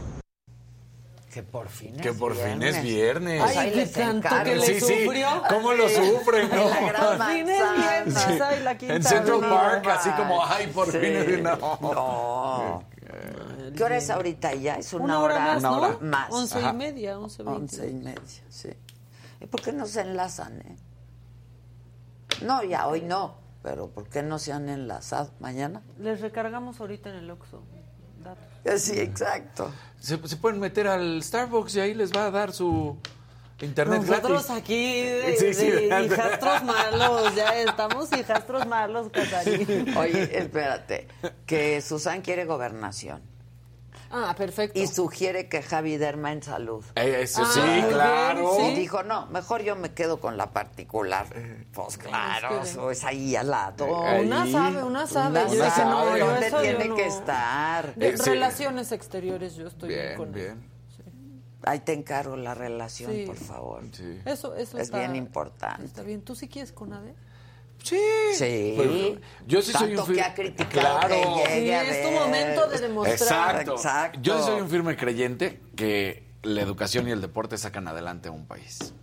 Bravo, candidato. ¡Eso! Bravo, bravo. Eso. Haz tu discurso, haz tu discurso. ¿Qué tal, eh? ¿Viste? No, pero sí.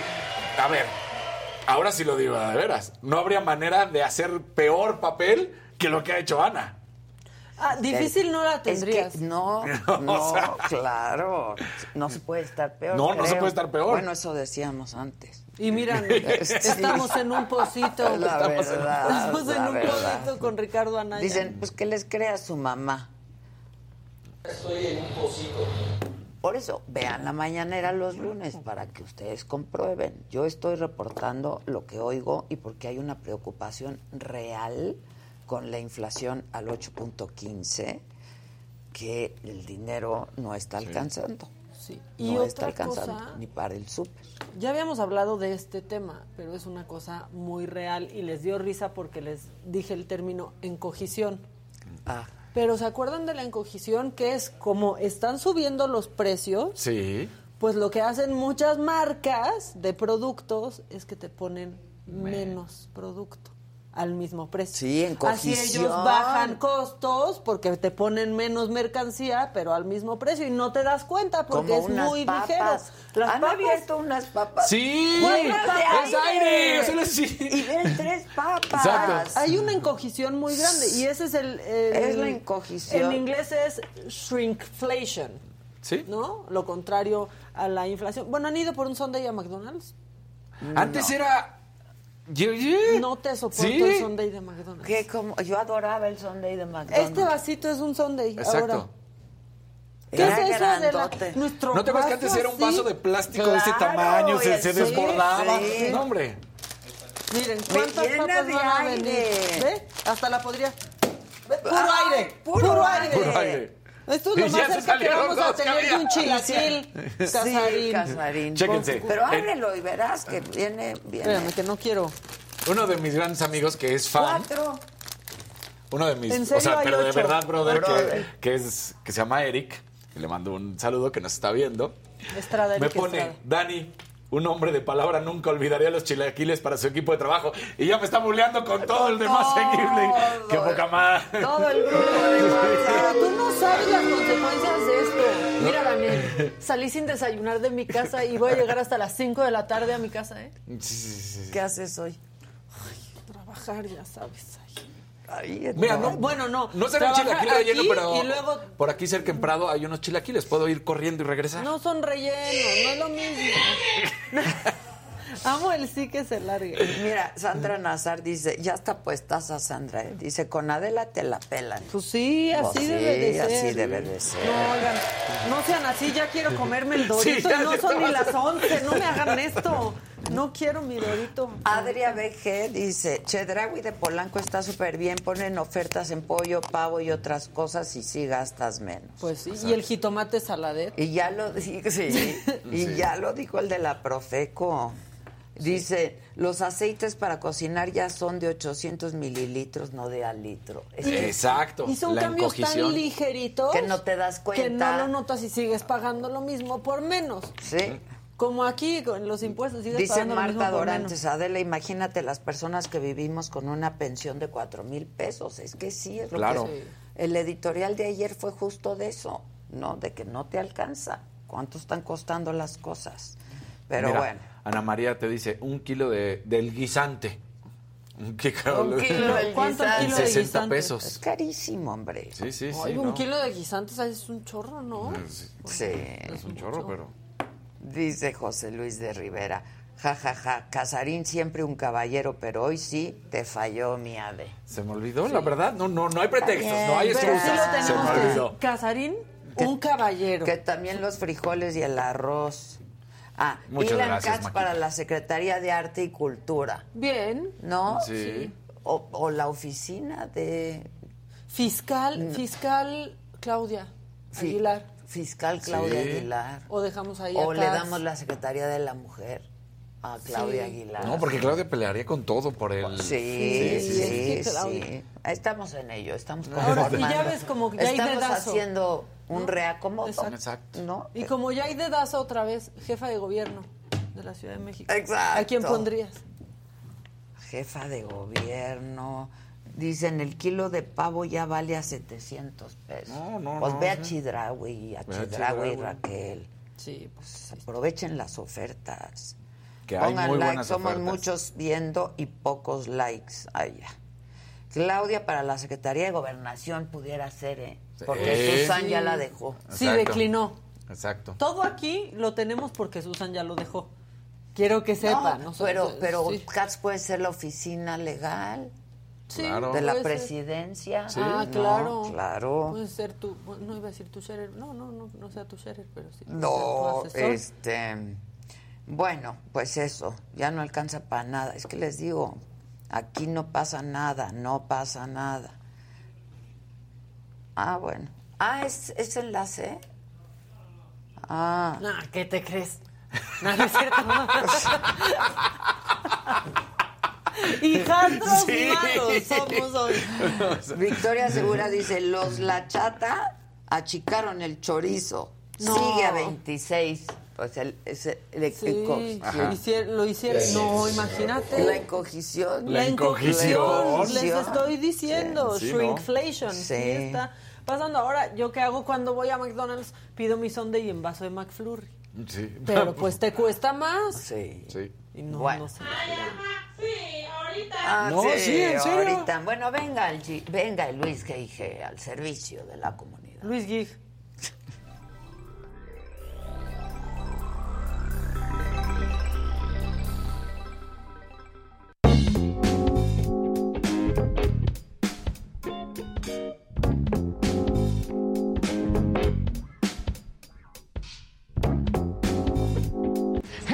Muy buenos días. ¿Cómo están, Adela? La verdad es que pues yo aquí extrañándote sigo en Nueva York. Pero la parte más importante es que en este momento me encuentro justo frente a Juilliard School, una de las escuelas de arte más importantes no solo de Nueva York, de Estados Unidos, sino del mundo. Se fundó en 1905 y desde entonces ha formado a los nuevos artistas y sobre todo, pues eh, ahí con ellos a las nuevas tendencias. Ahora, un punto muy, muy importante y que lo quiero relacionar. Justo hoy por la mañana visité una galería pero una galería de NFTs. Está ubicada en la zona de Chelsea Market, en un hotel que se llama Dreams. Pues bueno, el Hotel Dreams, junto con un emprendimiento que se llama The Crypto Gallery, se unieron para poder montar esta exposición donde podemos ver diferentes piezas y obviamente pues muchas de ellas con distintas animaciones. La verdad es que pues sí, se ve interesante, sobre todo porque aunque haya un código QR para poderlas ver en el teléfono, luce más impresionante poder ver las pantallas y obviamente pues ver las animaciones que los artistas gráficos fueron creando al respecto. Realmente se ve muy muy cool.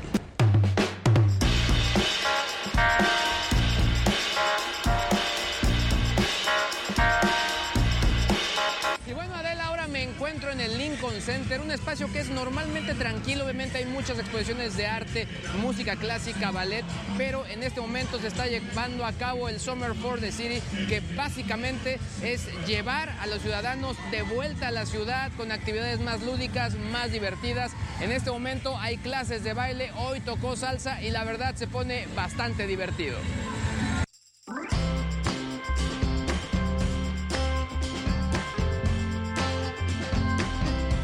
Y bueno, pasando a otro perfil de información, algo que también les quiero comentar y que se volvió pues muy popular durante las últimas horas en las distintas redes redes sociales, son algunos de los cambios que tuvo WhatsApp.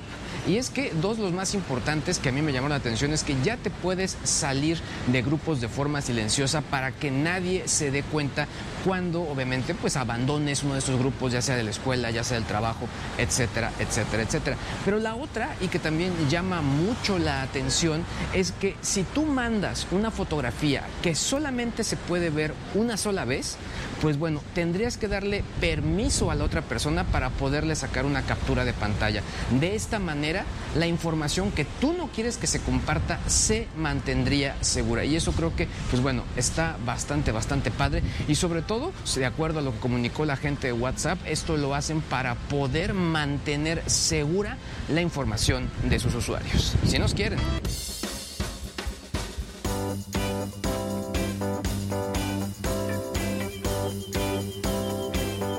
Oigan, y ya para despedirme y en un Luis que dije al servicio de la comunidad, les cuento una historia. Ella se llamaba Gillian, vive en el norte de Reino Unido y pues bueno, a partir del 4 de julio comenzó a recibir visitas de distintas personas que no conocía y que venían de Hong Kong, de Arabia Saudita, de Los Ángeles, etcétera, etcétera, etcétera. Pues bueno, ¿qué fue lo que pasó? Que estas personas fueron esta- estafadas. Eh, un criminal puso la dirección de Gillian. Ellos llegaban a su casa y obviamente pues Gillian de- decía, aquí no, aquí no es hotel, aquí no es Airbnb, aquí no se renta ningún espacio.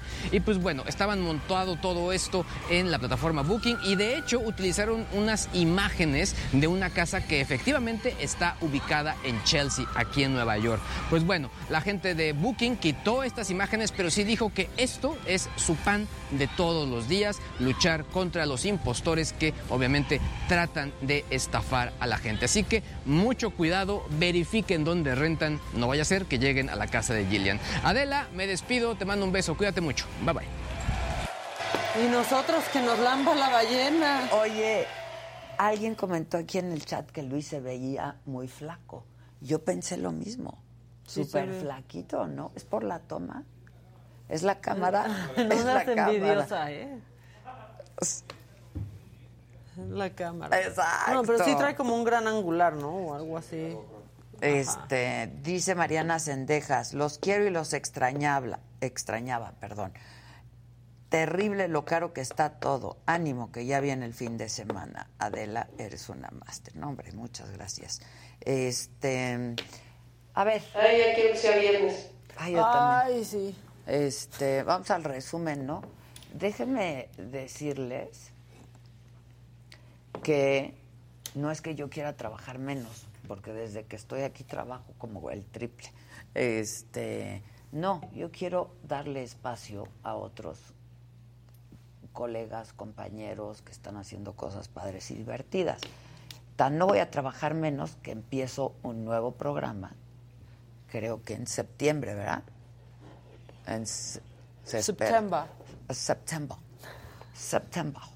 Este, no, voy a empezar un nuevo programa yo en septiembre, conducido por mí. Eh, y pues eso, por ahí de septiembre. Este, espérenme a que esté todo listo. Dios mediante. Sí, no, tampoco presionen. Adela mediante, mira.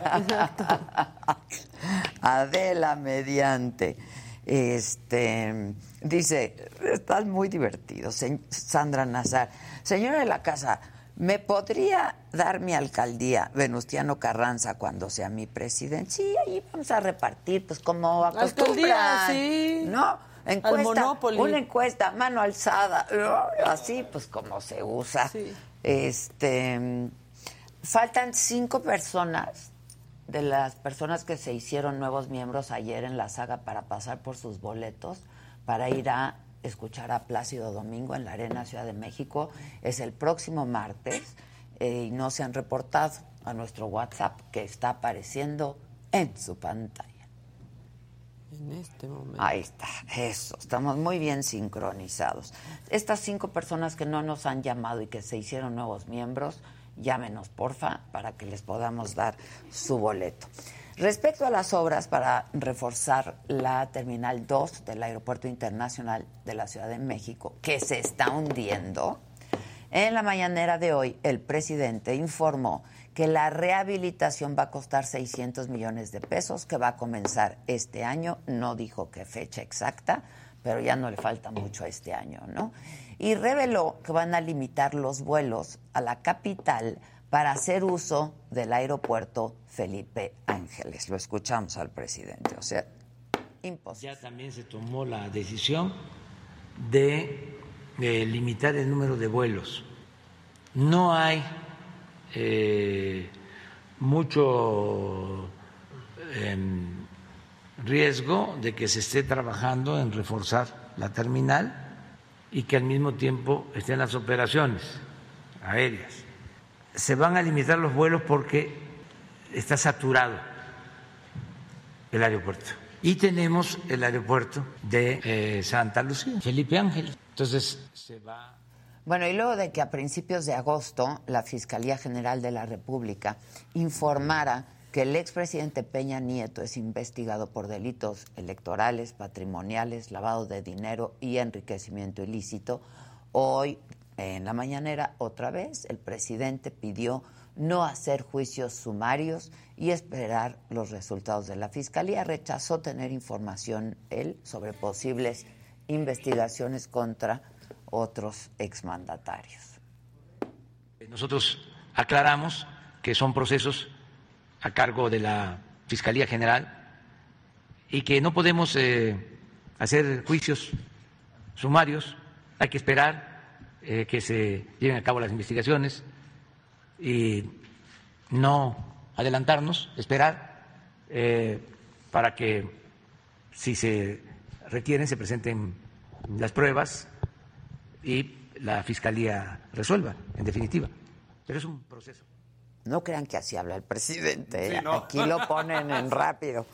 Porque Bueno, si no nos aventamos un rato. sí.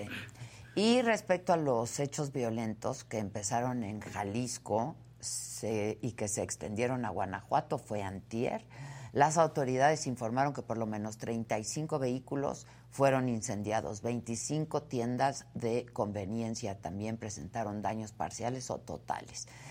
Además, en la mañanera, el subsecretario de Seguridad, Ricardo Mejía, confirmó la detención de 16 delincuentes. Esto también tuvo un impacto colateral en Guanajuato, en diferentes municipios, en Celaya, San Francisco del Rincón, Silao, Irapuato y León. Y ese mismo día fueron detenidos y puestos a disposición del Ministerio Público 11 personas, quienes se conducían en vehículos, motocicletas, eh, quienes poseían armas, cargadores, cartuchos y se les aseguró también garrafas de gasolina, con lo cual perpetraban eh, los incendios en estos lugares. Ya están 11 detenidos que sumados a los cinco de Jalisco implican que por estos eventos fueron detenidos hasta el día de hoy 16 personas. Y también se informó de la detención en Chihuahua de Gilberto N., le llaman el Shakira, primo y hombre de confianza de José Noriel Portillo, a quien le llaman el Chueco, que pues, nadie sabe dónde está responsable, es el responsable de asesinar a los dos sacerdotes jesuitas y a un guía de turistas y a un civil el 20 de junio en el municipio de Urique. En la búsqueda del Chueco suman ya 18 detenidos, pero con el Chueco nomás no dan. Aquí en la Ciudad de México un policía de tránsito murió, tres más resultaron heridos porque una mujer pues que iba eh, en, estado eh, inconveniente los atropelló esta mañana sobre calzada de Tlalpan. A la altura del Metro General Anaya habían instalado un punto de revisión del operativo pasajero seguro. La presunta responsable y su acompañante fueron detenidos. La tarde de ayer, un elemento del ejército y un minero voluntario descendieron, esto se los eh, decía muy temprano en la mañana, en cuatro ocasiones al Pozo 3 de la mina del Pinabete en Sabinas, Coahuila, donde siguen atrapados 10 mineros. Y lo que buscaban era analizar las condiciones en las que está el pocito. Retiraron 13 polines, 15 metros de manguera, pero las labores no continuaron porque ya no había espacio para poder avanzar por la obstrucción justamente de madera y polines en el pozo. En la mañanera de hoy, el secretario de la Defensa Nacional, Luis Crescencio Sandoval, detalló así pues, las labores de rescate. Hubo cuatro, cuatro descensos en el pozo uh, número tres, o este, en el que participó un elemento del ejército, de, del equipo de, de rescate y uno de los mineros, de los civiles, de los voluntarios. Entre ambos hicieron estos cuatro descensos, buscaron eh, precisamente detectar las condiciones que, que tenían este pozo. Eh, estaba obstruido, ellos hicieron, eh, pues abrieron el, el, pozo un poco para que pudieran entrar los buzos, retiraron 13 eh, polines de, de, madera y 15 metros de manguera. con estos trabajos, estos cuatro descensos que hicieron los rescatistas, adelante por favor, participó posteriormente el equipo de buzos de, del ejército. Bueno, eh, vamos justo al lugar, a la zona de rescate.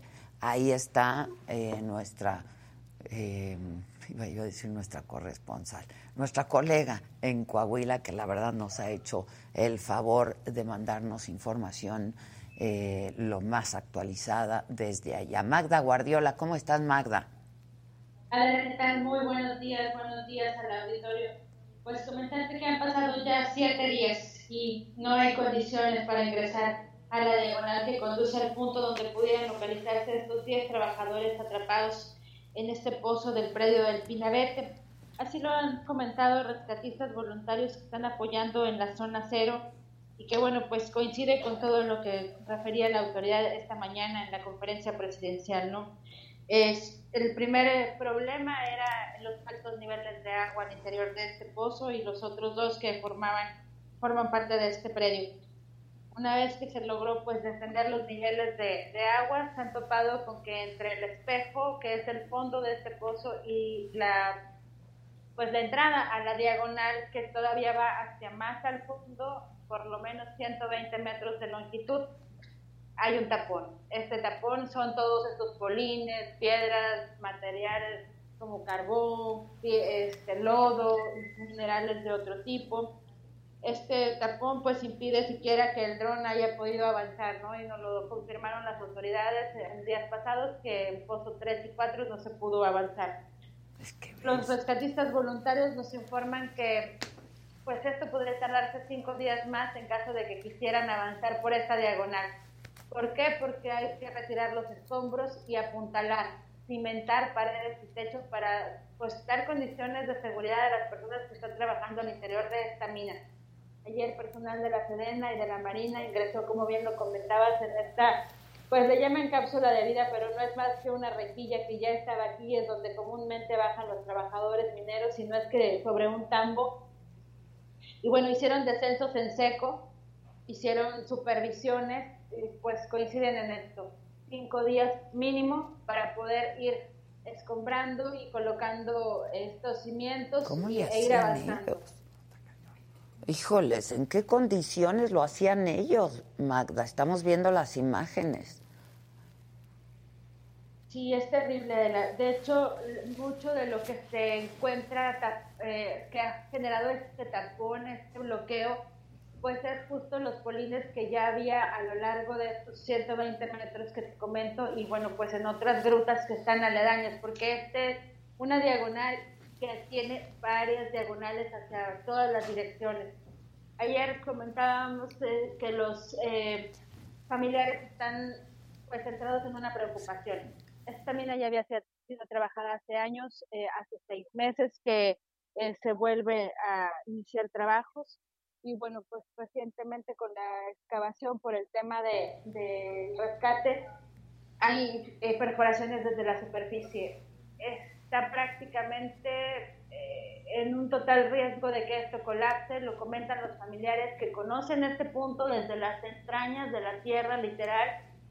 Entonces, eh, la preocupación de ellos es que pueda ocurrir una tragedia mayor. Ayer incluso en el Pozo 4 se detectaron ligeros niveles de gas que también fue una de las causas por las que se frenó en un punto nada más los trabajos de, extracción, no en todo, en todo el predio, pero sí en un punto de, de estos trabajos. Adelante.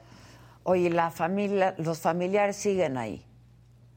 Sí, claro, siguen aquí, adentro y afuera, eh, ya están desgastados, incluso ayer algunos tuvieron que ser atendidos por personal de Cruz Roja, de los servicios médicos que hay aquí, porque pues más allá de una cuestión de, de salud por enfermedad, es una cuestión anímica, ya está cobrando factura la desesperación, la incertidumbre sobre todo, y pues los corajes a de la que porque en realidad... Eh, no les puedes mentir a unas personas que tienen toda su vida trabajando esta tierra y viviendo de esta actividad. No les puedes venir a decir verdades a medio. Pues sí, es cierto. Magda, te agradezco mucho que nos des la información al momento. Muchas gracias. Te mando un abrazo. Cuídate. Gracias, un abrazo. Muchas gracias. Oigan, y en información que eh, nos ha llegado el secretario de Salud fue ingresado ayer al eh, hospital, al Instituto de Nutrición, Nacional de Nutrición, para ser intervenido de una hernia, es una hernia inguinal derecha, pero eh, parece que también le practicaron una biopsia de hueso y un aspirado de médula, esperando resultados de la patología. Lo mandaron a patología para ver de qué se trata en las próximas horas. Es información que nos llega y bueno, pues vamos a estar atentos y ojalá que esté bien y se recupere pronto. Y después de que el señor Seferino Domínguez, ¿se acuerdan que nos buscó para denunciar impunidad? sobre el asesinato de su hijo. Nos estuvo buscando aquí en el chat y nos mandaba a decir, nos pusimos en contacto. Todo el equipo de la saga, eh, pues nos dimos a la tarea de localizarlo, hicimos contacto con él para atender su caso y este es el llamado que hace al presidente López Obrador y al ministro presidente de la Corte, Arturo Saldívar. La información con el Jonathan Padilla.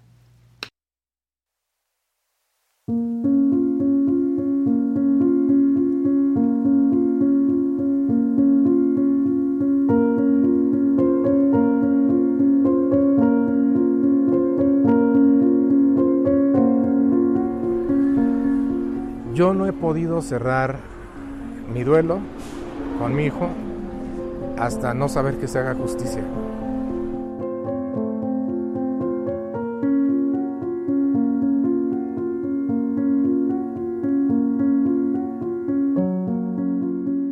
Han pasado cinco años y la justicia no ha llegado para el señor Seferino Domínguez Estrada, padre del joven Seferino de 19 años, secuestrado y asesinado en 2017.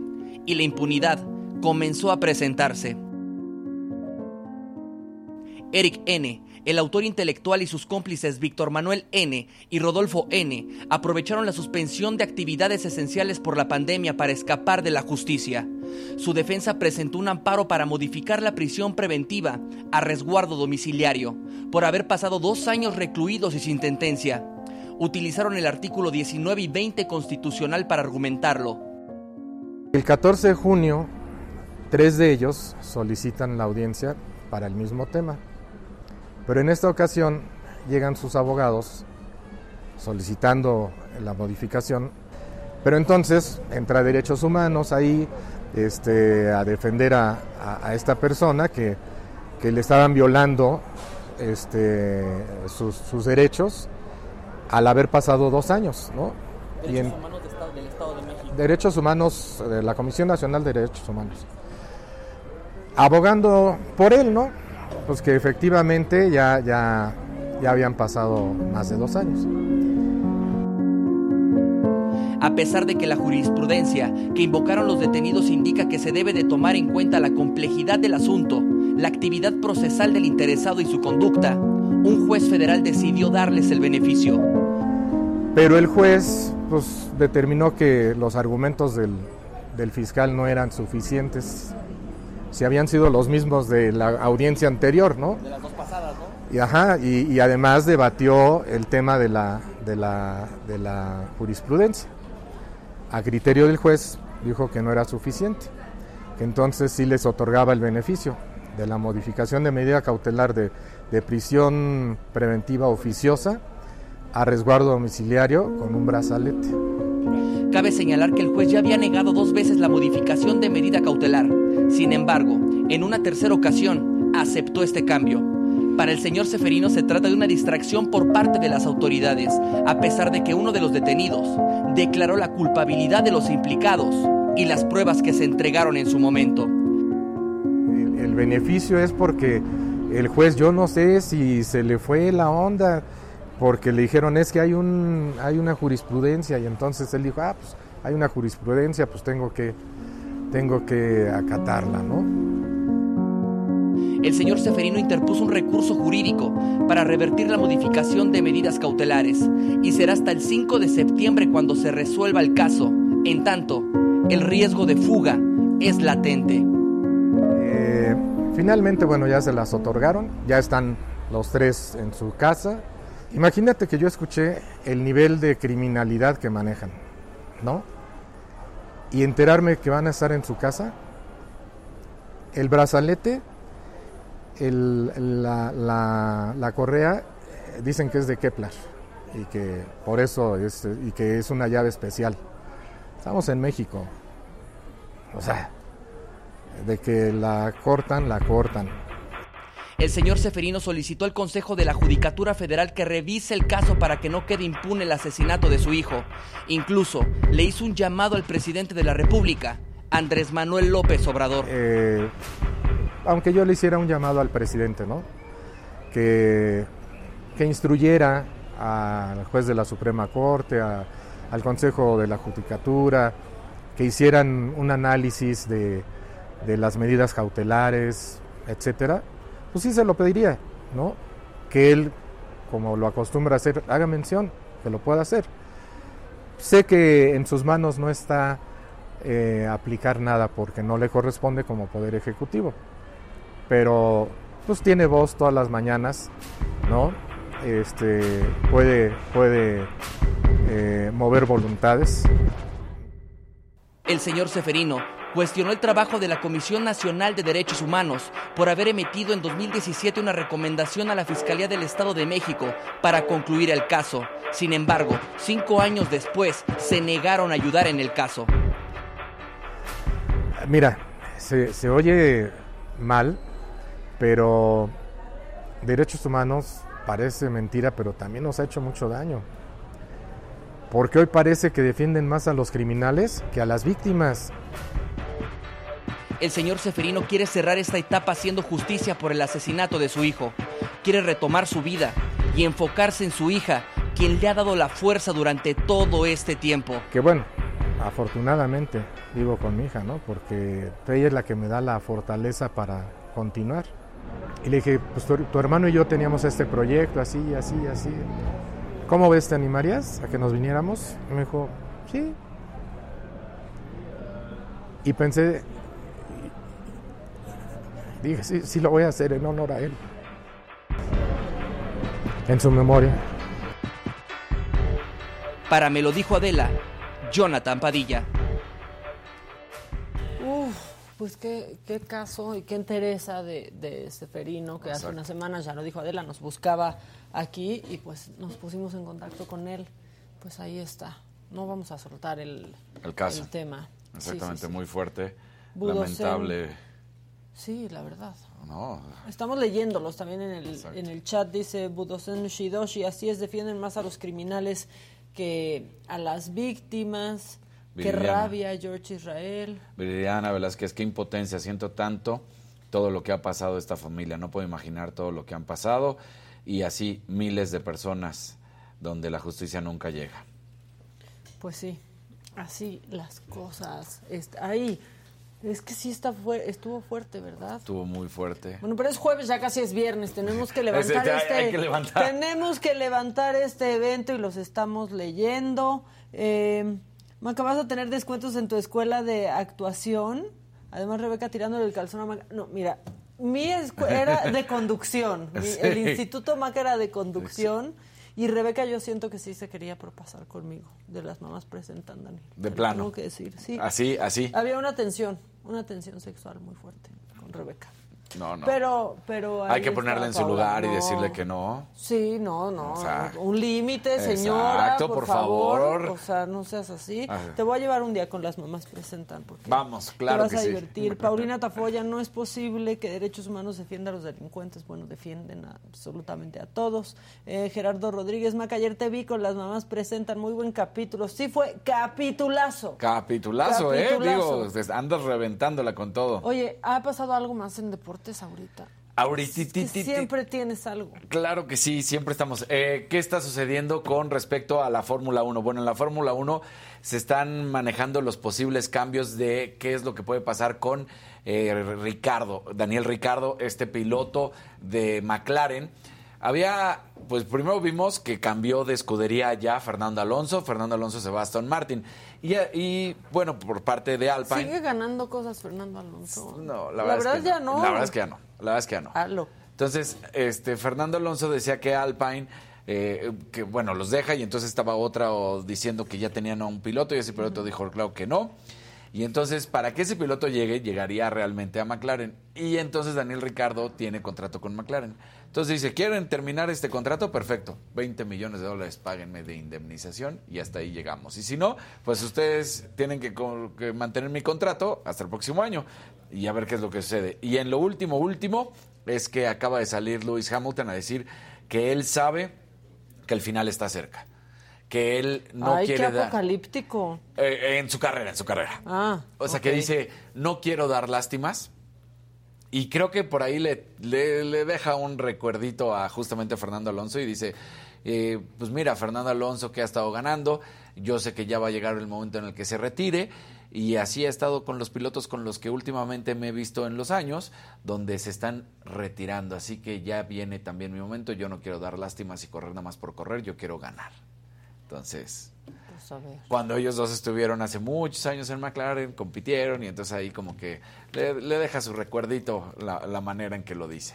Oye, ¿sabes qué? También recordarles que ya estamos transmitiendo en TikTok. En TikTok. Estamos en vivo en TikTok, este, somos poquitos en TikTok ahorita porque es nuestro primer día de, de transmisión, pero este, pues gracias a todos los que se están conectando, a Lupe que dice buenos días, lamentablemente este eh, a este gobierno los abrazos son para los delincuentes, Eh, también dice del Carmen Espinos, ojalá y existan más Lilianas. Esto, bueno, con la entrevista Claro. que tuvo Adela al principio, por eso lo dicen. Bueno, Lore está saludando. Hola, Lore. Pues ya estamos, ya estamos en TikTok también y entonces nos pueden ver Isa. en TikTok y en YouTube. Exacto. Y en Facebook les colgamos un link para que vean en ¿Dónde YouTube. podemos estar? Para que nos vean en YouTube, porque luego en Facebook se ponen muy, muy fresas. Muy fresas y, nos este, cortan por cualquier cosa, hombre. Exactamente. ¿No? Este, ya a- se siguen repartiendo el, el gabinete. Guadalupe dice, Maca, ahora está en nuestras manos cambiar todo esto. Ya es tiempo de abrir los ojos. Eh, José Luis de Rivera me dice, pobres. Casarín lloró, sus ojitos rojos. Está Gracias. Pacheco. Sí. No, no es cierto, no es cierto, no es cierto. No está Pacheco, nadie en esta mesa. No, nadie. Todavía. Ah. Este, hola Maca, los amo, dice Gabriela Padilla, que ya nos ven en TikTok. Muy bien, qué bueno que están este, ya conectándose también en, en TikTok. No lo entiendo, somos algunos ya, ya estoy viendo, pero ya veo sus, sus mensajes. Saludos guapos, saludos a la señora de la casa, que ya se le quedó la Ya la señora de la casa, sí, para claro, siempre. para siempre. Marco Luna, te felicito mucho, hermosa Adela. Solo que me dio tristeza lo de que te irías. Bueno, mañana vamos a tener el programa Casarín y yo. Exactamente. Y vamos a estar hablando aquí de la variedad. ¿De la variedad? Mañana De la, la variedad. variedad. Mañana la variedad. Que haya de todo como en botica. ¿Verdad? Que, poco no? que si la inflación, que si la encogición. Es que yo voy a trabajar y me voy al rato.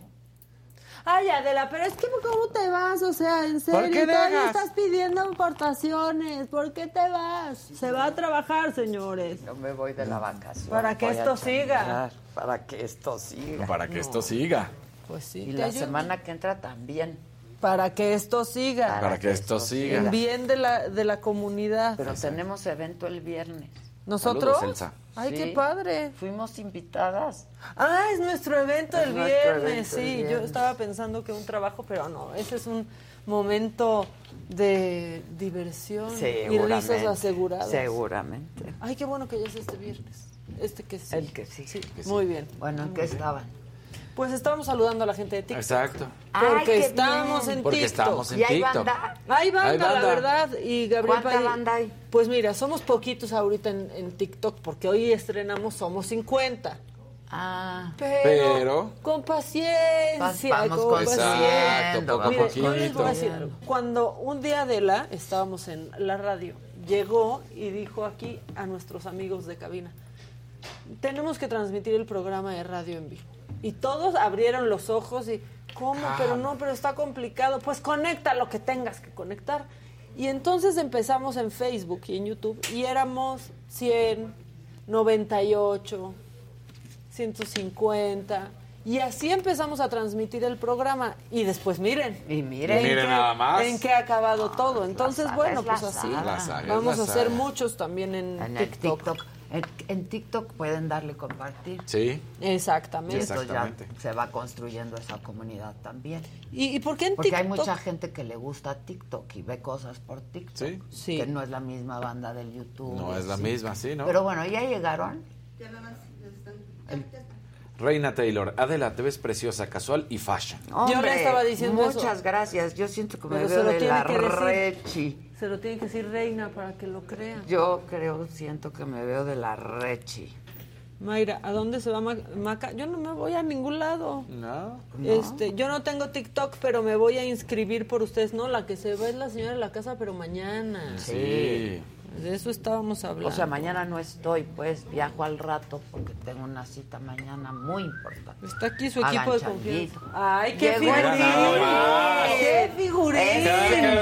¡Qué figurín! ¡Qué bárbaro! Aprende, en serio. ¿En serio?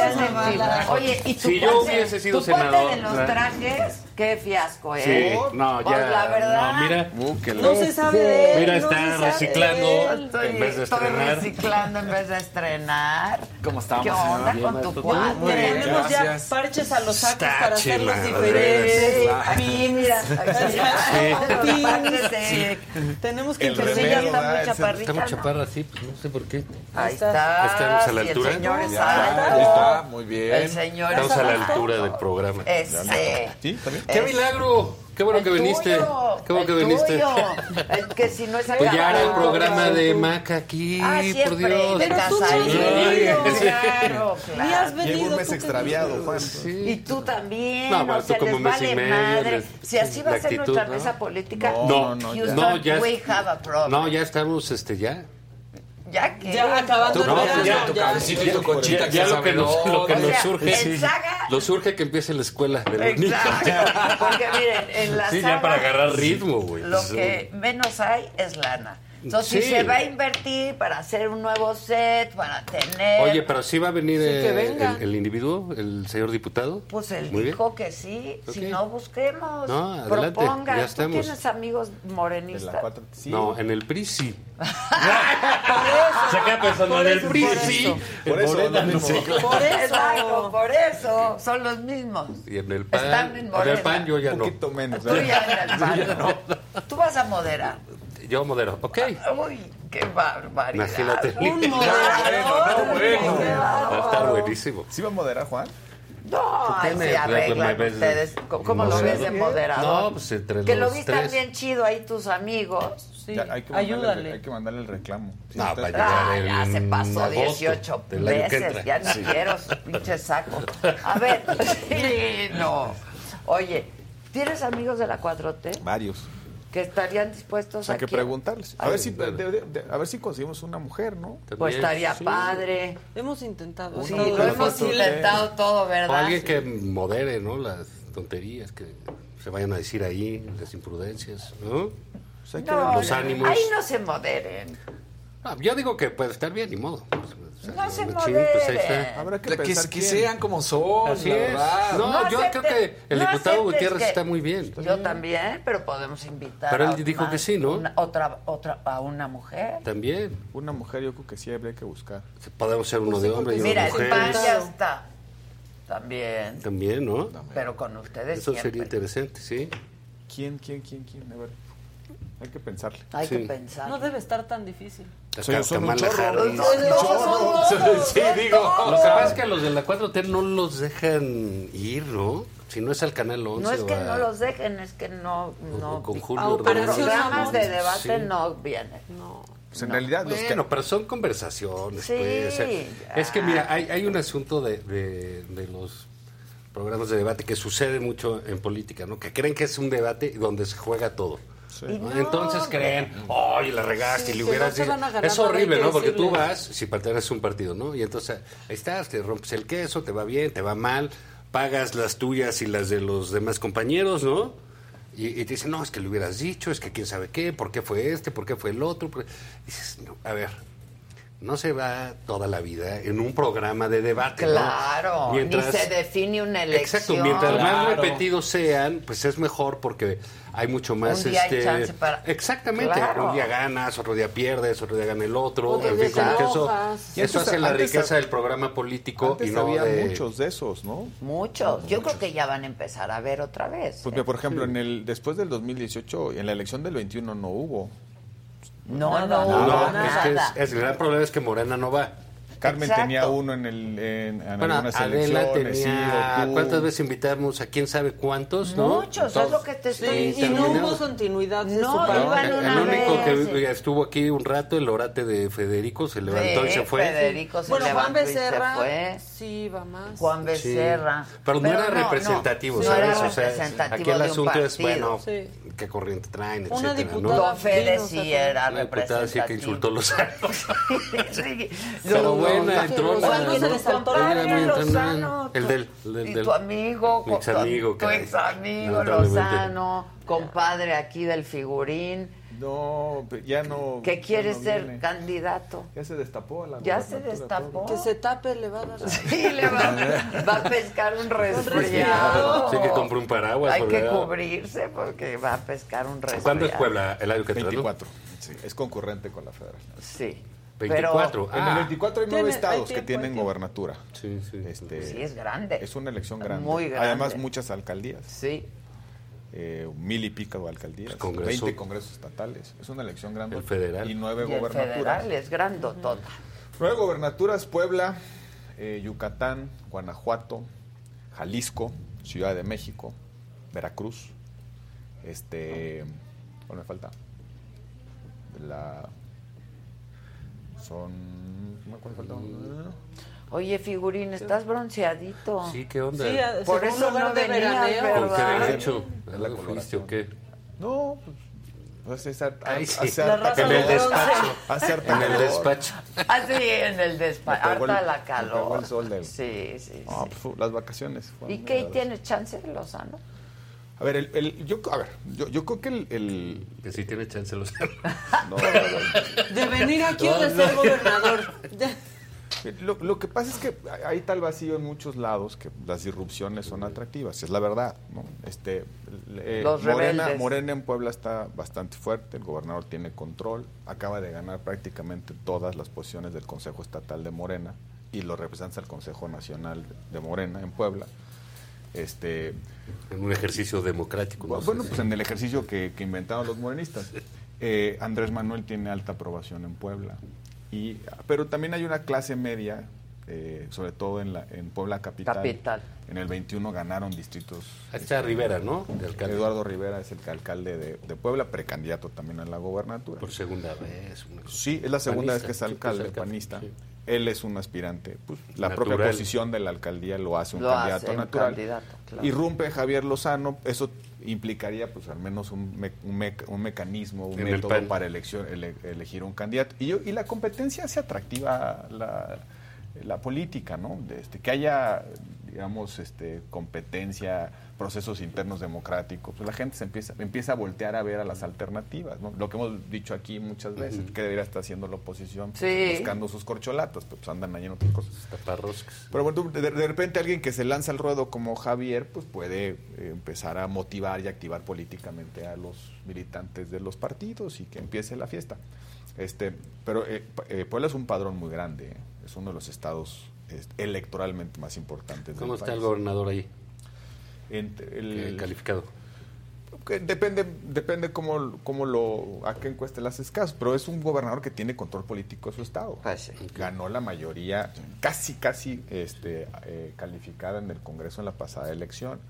Eh, insisto, eh, gobierna hegemónicamente Morena en Puebla. Eh, sus condiciones de gobernabilidad pues, son estables. Es un gobernador que ejerce el poder. Eh, y además, pues, también insisto, subrayo la parte bien importante, pues Andrés Manuel está bien, bien evaluado en, en- en Puebla, sobre Puebla, todo en la en San zona, Luis, en la zona, en- en todos lados. en la zona rural. Este eje, este eje Puebla, eh, Tlaxcala, Veracruz, Oaxaca, es una zona electoralmente muy importante para Morena. ¿no? O sea, en Oaxaca, pues son, Sí. es, es evidente la, la- Sí, claro. la pues la presencia política de Morena y del presidente. la- Muchísimo. ¿Fue la cuántas paliza. veces Sí, a eso. Oaxaca? Pues un- ganó 2 a 1, Sí. un poquito más este, el candidato de Morena en Oaxaca. Eh, Veracruz, pues también un padrón muy grande, pues es in- absolutamente incuestionable que Morena es el, el- el actor central en, en- en Veracruz. Aunque pues el gobierno de Cuitlagua pues está dejando algunas cosas que desear y pudieran crecerle algunas alternativas si la oposición se unifica, porque andan allá pleito pelado unos con otros, ¿no?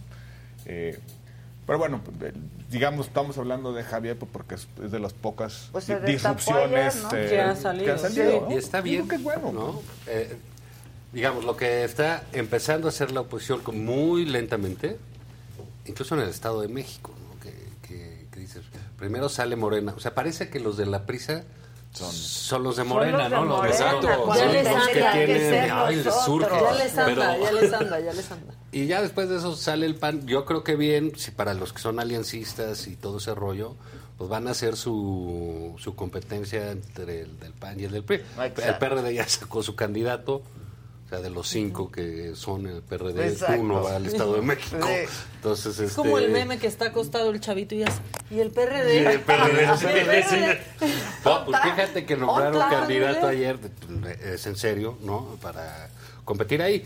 Pero, ¿qué le queda a la oposición? Pues hacer atractivo algo sobre su proceso interno, sobre sus figuras, saber cómo, cómo pueden competir con una, digamos, uno, Aplanadora. Una aplanadora. Aplanadora, no, hay que recordar que a Delfina le fue muy bien en el 2017, se quedó cerca. Muy cerca. Este, otra cosa pues, que digo yo, oye, que dice que se, pues ya de una vez que le vaya pensando bien la oposición, ¿qué va a decir?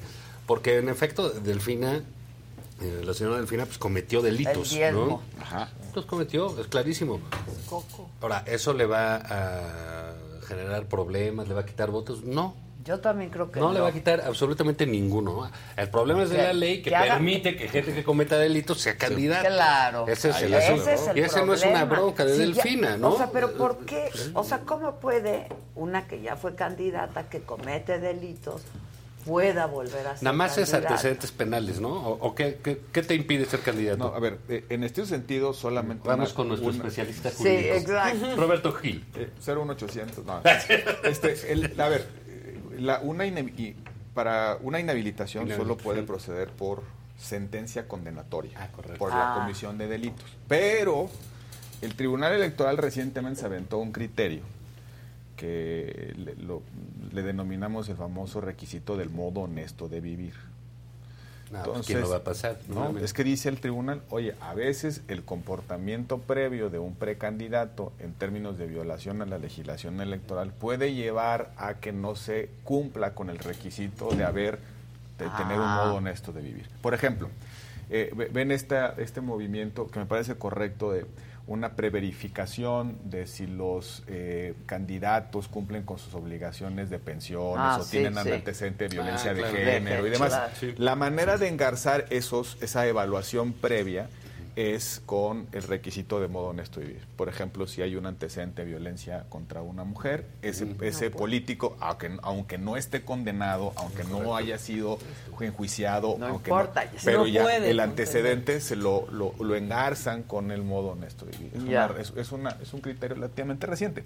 Que me parece bien. Sí, Está está bien. bastante Me bueno. parece muy bien. gen- creo que genera incentivos buenos pues, Claro. para que Claro. la gente se comporte bien de cara a competir. Ahora, O si se portó mal, por o la si se gente portó mal, que no se presente, ¿no? claro. claro, y ahora, si, te- si tomas eh, eh, con rigor ese precedente, pues la candidata Delfina no podría. No podría.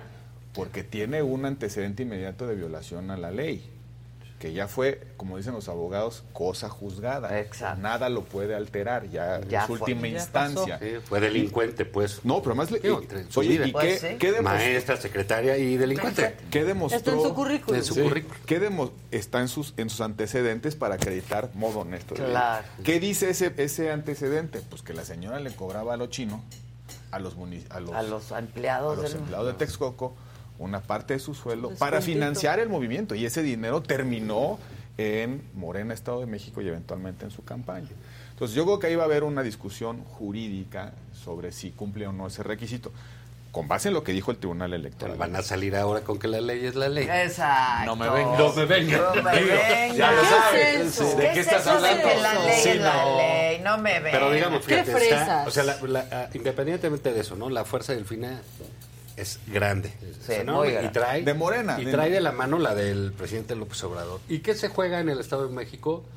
Pues mira, el PRI se juega este, literalmente La sobrevivencia. Pues la vida, ¿no? O sea, pues es, es ahí. Si ahorita pensamos que está dando vueltas en el panteón y no se quiere meter ahí al ataúd, si pierde el PRI en el Estado de México, va a estar adentro del ataúd. ¿no?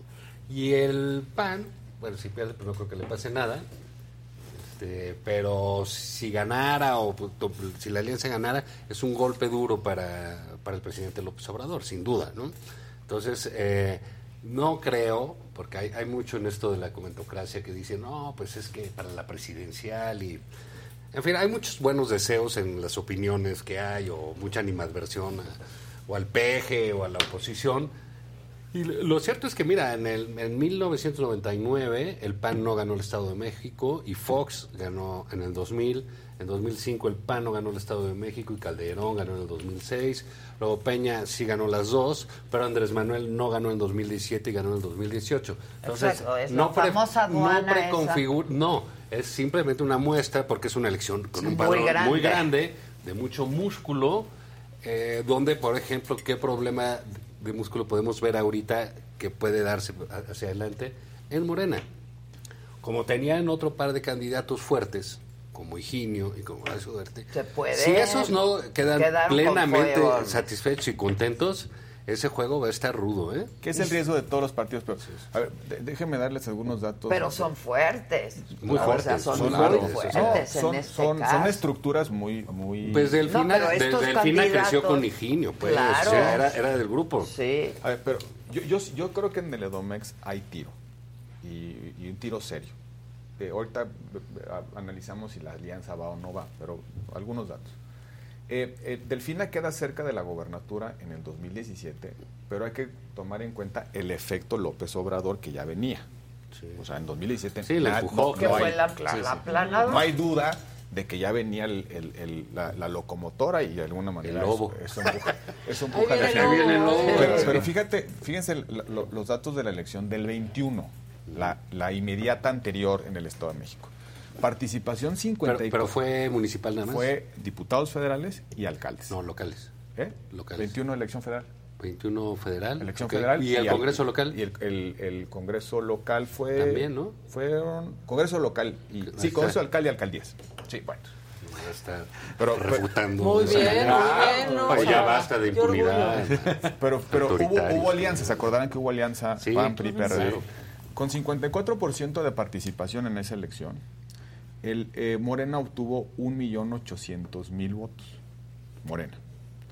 El PRI solito sacó 1.667.000. 200.000 abajo de Morena. Ya estás haciendo cuentas como en los Sí, restaurantes sí, de sí. Polanco. Sí, Pues, pero, de que- pero no es es que que- viene- Sí, ya lo sí, estamos no, pero- Viene de la pero- casa pero- portuguesa. no. Y luego el PAN saca 800 mil votos. Oh, pues sí. PAN saca la mitad, casi la mitad De lo que Morena sacó el- y casi la mitad del PRI. Entonces, esto de que ya el PRI está desahuciado en el Edomex, yo no lo creo. Yo tampoco. No, lo yo creo. tampoco. Y Es la casa PAN- de la abuela, güey. No la van a Y el. PAN tiene su El corredor. PAN tiene su corredor, el, Y el si corredor, alianza. que es, que es el corredor que desde hace mucho tiempo que empezaba en la Benito Juárez y terminaba en Querétaro, ¿no? Naucalpan, Atizapán, este Cotitlán, una parte de Toluca, bla, bla. Bueno, Ahora, este, si tú, sin hacer las sumatorias estas de, de las mesas de Polanco, pero pues el PRI sí te podría decir, la alianza tiene sentido. Me PRI, faltan sí. 600 mil, me faltan 200 mil votos Claro. claro. Para, para, para que haya tiro derecho. Eh, el- la, la candidatura que anuncia el PAN es candidatura que incluye o no incluye la posibilidad de la, De la alianza. ¿Se va a ceder o no se va a ceder? Si es, si es, si Pues dicen que sí, ¿no? Que sí Te- la incluye. te- yo creo que de- de- de- todos los incentivos están puestos. Puestos para que haya Sí, alianza. sí, Pero va a haber peleadero ahí por los candidatos. Pues es que el peleadero debe ser en el PRI, ¿sabes? porque Que no efectivamente el. PRI es el fuerte. Claro. ¿Qué es el Estado de México para el PRI? Es la casa de la abuela. O sea, los grandes la políticos casa de la abuela. del PRI es- son lo que se les denomina mexiquenses.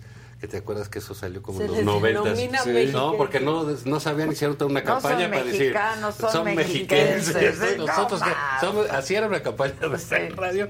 Total. Pero está Adolfo López Mateos, Jan González, los del Mazo, ¿no? Desde el abuelo hasta el actual gobernador. Nuestro querido Enrique Peña, que ojalá se le esté pasando bien. Seguro sí. Saludos donde quiera que esté, Seguro ¿no? sí, nuestro cemental sí. de Un Atlacomulco. a Atlacomulco. Y, eh, ¿Quién más? Bueno, son, pelucas. ah, Choifet, Choifet, etcétera. claro. César Camacho. César. Camacho, Sí, sí. es- Erubiel, todos esos que fueran eran gobernadores no se quedaban ahí nada más, ¿sabes? Como los gobernadores del PAN que normalmente tienden a, Ajá. a, recluirse su querencia y ahí se quedan, ¿no? Entonces, eh, el Estado de México ha sido, eh, tiene su propia política, todos los partidos ahí son distintos, todos tienen figuras del PRI, casi como a nivel nacional, pero marcadamente en el Estado de México. Entonces es, va a ser una competencia súper interesante. Y Morena, pues es un desprendimiento del PRI. Sin duda. Sin pues, duda. claro. Entonces ahí va a haber una lucha de... Es Godzilla Va- contra sí, King Kong, güey. va a ser O sea, cuerpo a cuerpo, ¿eh? Cuerpo a cuerpo. Si, si el PRI pierde el Edomex, pues Sí, el PRI adiós. se queda con Coahuila.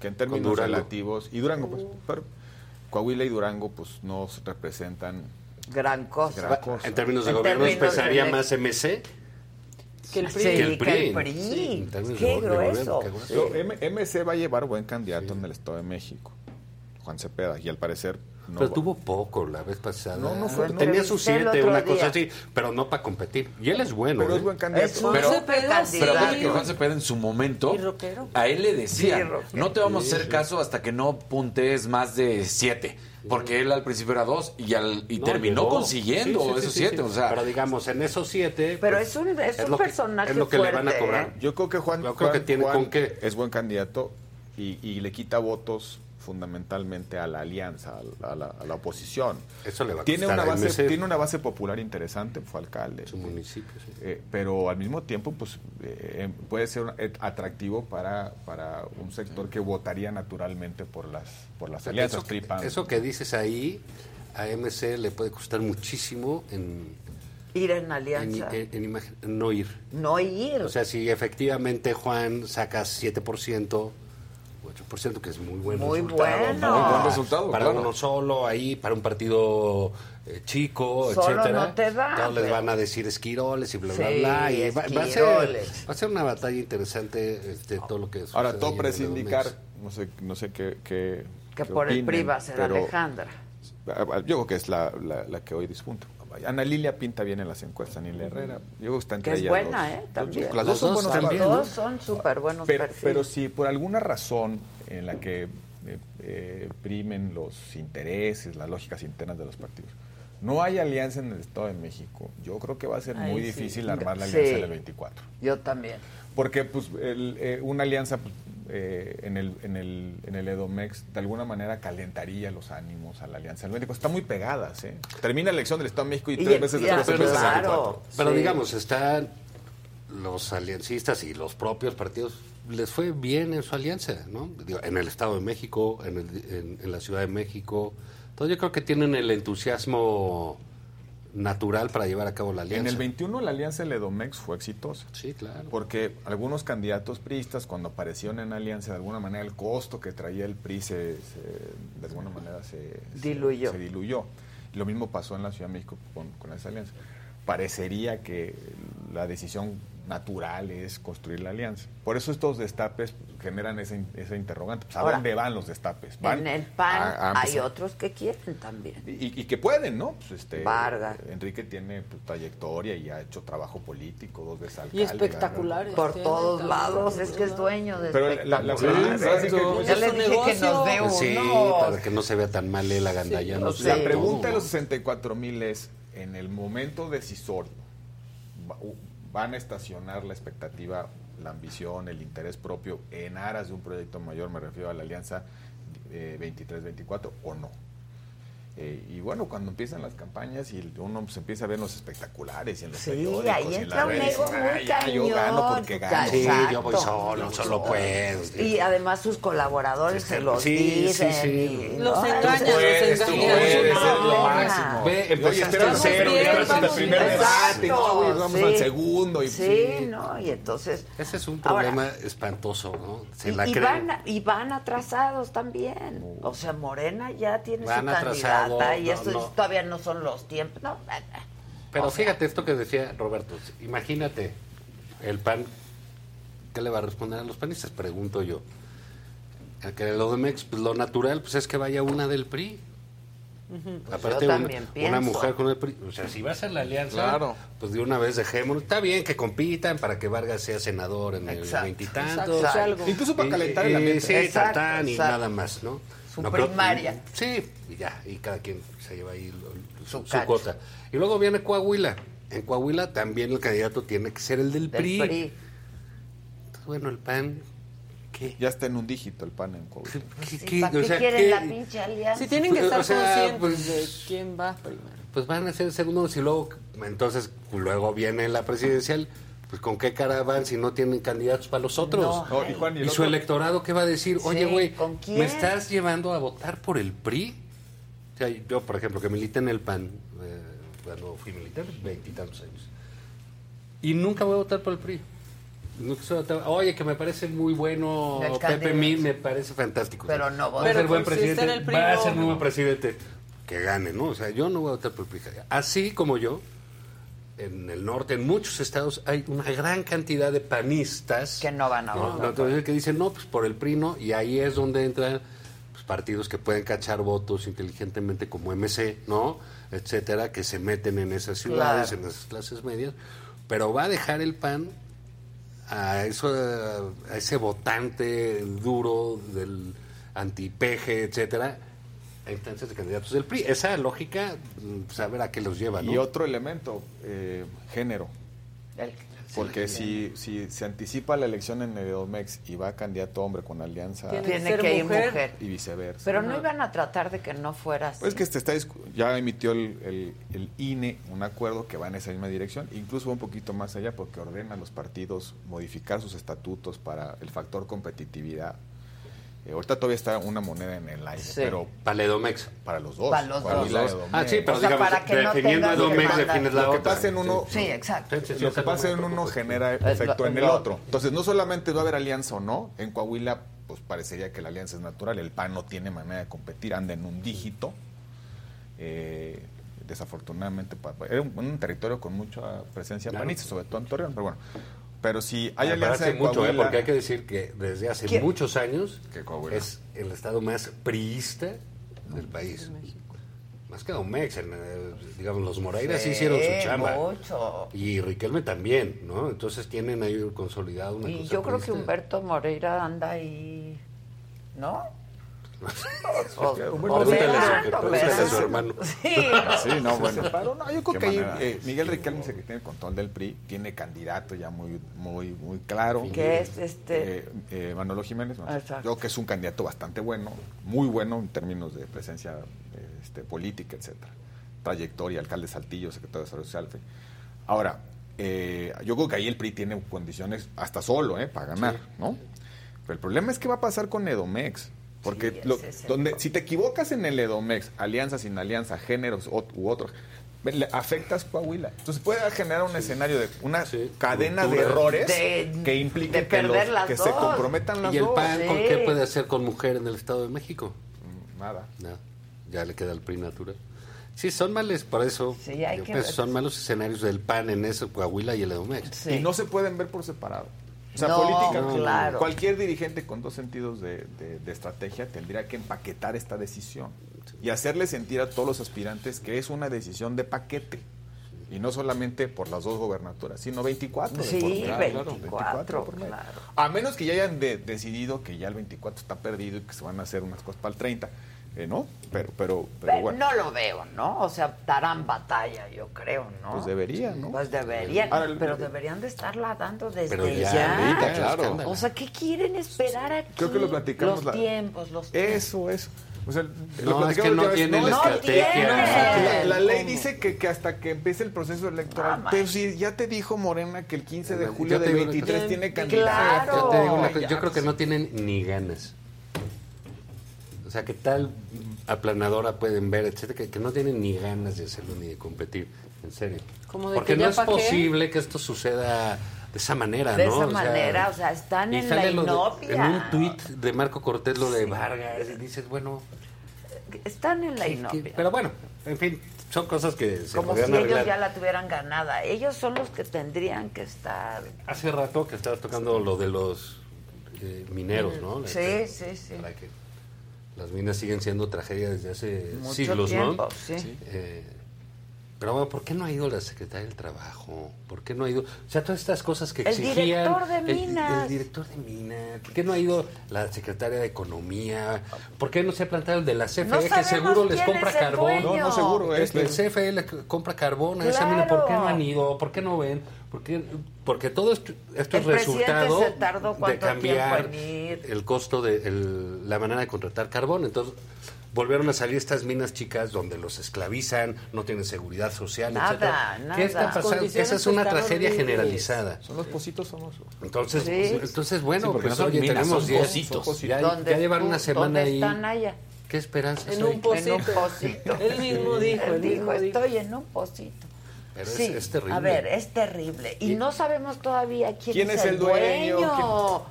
Pero yo o creo sea, que- ¿qué está pasando ahí? Esto que dice Juan de por qué no aparece el gobierno federal, yo creo que están atrapados con la misma, con su mismo discurso. Ellos eh, eh, politizaron, para decirlo pronto, pasta de conchos, que no se pueden desdecir de muchas cosas. Bueno, el presidente dijo Que iban a a rescatar los claro, cadáveres de pasta de, de pasta conchos. de conchos. Mejor Si no rescata los pueden vivos, los que no que si están estar vivos. vivos. Años después. Pero ahí le aplaudieron Años en ese momento, digamos, Claro. y ahora lo recibieron con el Lo que yo creo es que foto. tienen un, un, eh, un tema en el... Las tragedias son inherentes a gobernar. Pues sí. No hay manera de que ¿no? Son naturales, son accidentes, son provocadas, lo que Hay tú, lo que tú negligencias, gustes. pero Sucede hay- la del metro. ¿Sí? ¿Qué pasa ahí? Pues que sale López Obrador y con su capital político la cubre. La paga. Ni le costó a él nada. Creo que, creo a Claudia le costó porque ya el, al enojo que traían los ciudadanos con ellos y con el Se le presidente sumó. se le, su- se le sumó esto. Pero bueno, entonces, ¿qué pasa? La tragedia la, la absorbe él. Bueno, pues ya vino otra. Ya no le da al presidente para absorberla así, en el clima de opinión. Tan no le da que por me- primera vez, porque todavía hace un mes no se presentó ni al eh, sepelio de 14 marinos Sí. que murieron en un operativo, de un cuerpo de élite. Fue a visitar No. la zona días después, pero fue, fue- fue- finalmente fue No, pero y de- fue muy mal recibido. Y, y por- porque te va a ir mal. Y es que eso es lo que temen y eso es lo que es inadmisible. Eres presidente para las buenas y para las malas las y te van a insultar, sí, porque es gente dolida, es gente Claro, angustiada, es gente que tiene sus hijos debajo del suelo atrapada. Sí. ¿Qué quieres que te digan si eres presidente, seas Calderón, seas Fox, seas no, Peña o seas va López Obrador? mal, Te va a ir te va mal. a ir mal. ¿Y qué? Pero tienes que ¿Y responder. qué tienes que responder? Y tu gobierno tiene que hacerlo. ¿Por qué huye la secretaria del Trabajo? ¿Por qué? Ok, el presidente no quiere mancharse con la tragedia. La va a perseguir, ¿eh? Eso que ni le quepa duda. El culacanazo le sigue persiguiendo cuando vemos que queman 25 oxos eh, en un estado es- eh, y pues cierran sí. carreteras en, en Jalisco. Todo eso te persigue, no hay manera de, de escapar. Estos eh, eh, mineros lo van a perseguir, por supuesto. ¿Por qué no manda gente? Gente que reciba el dolor.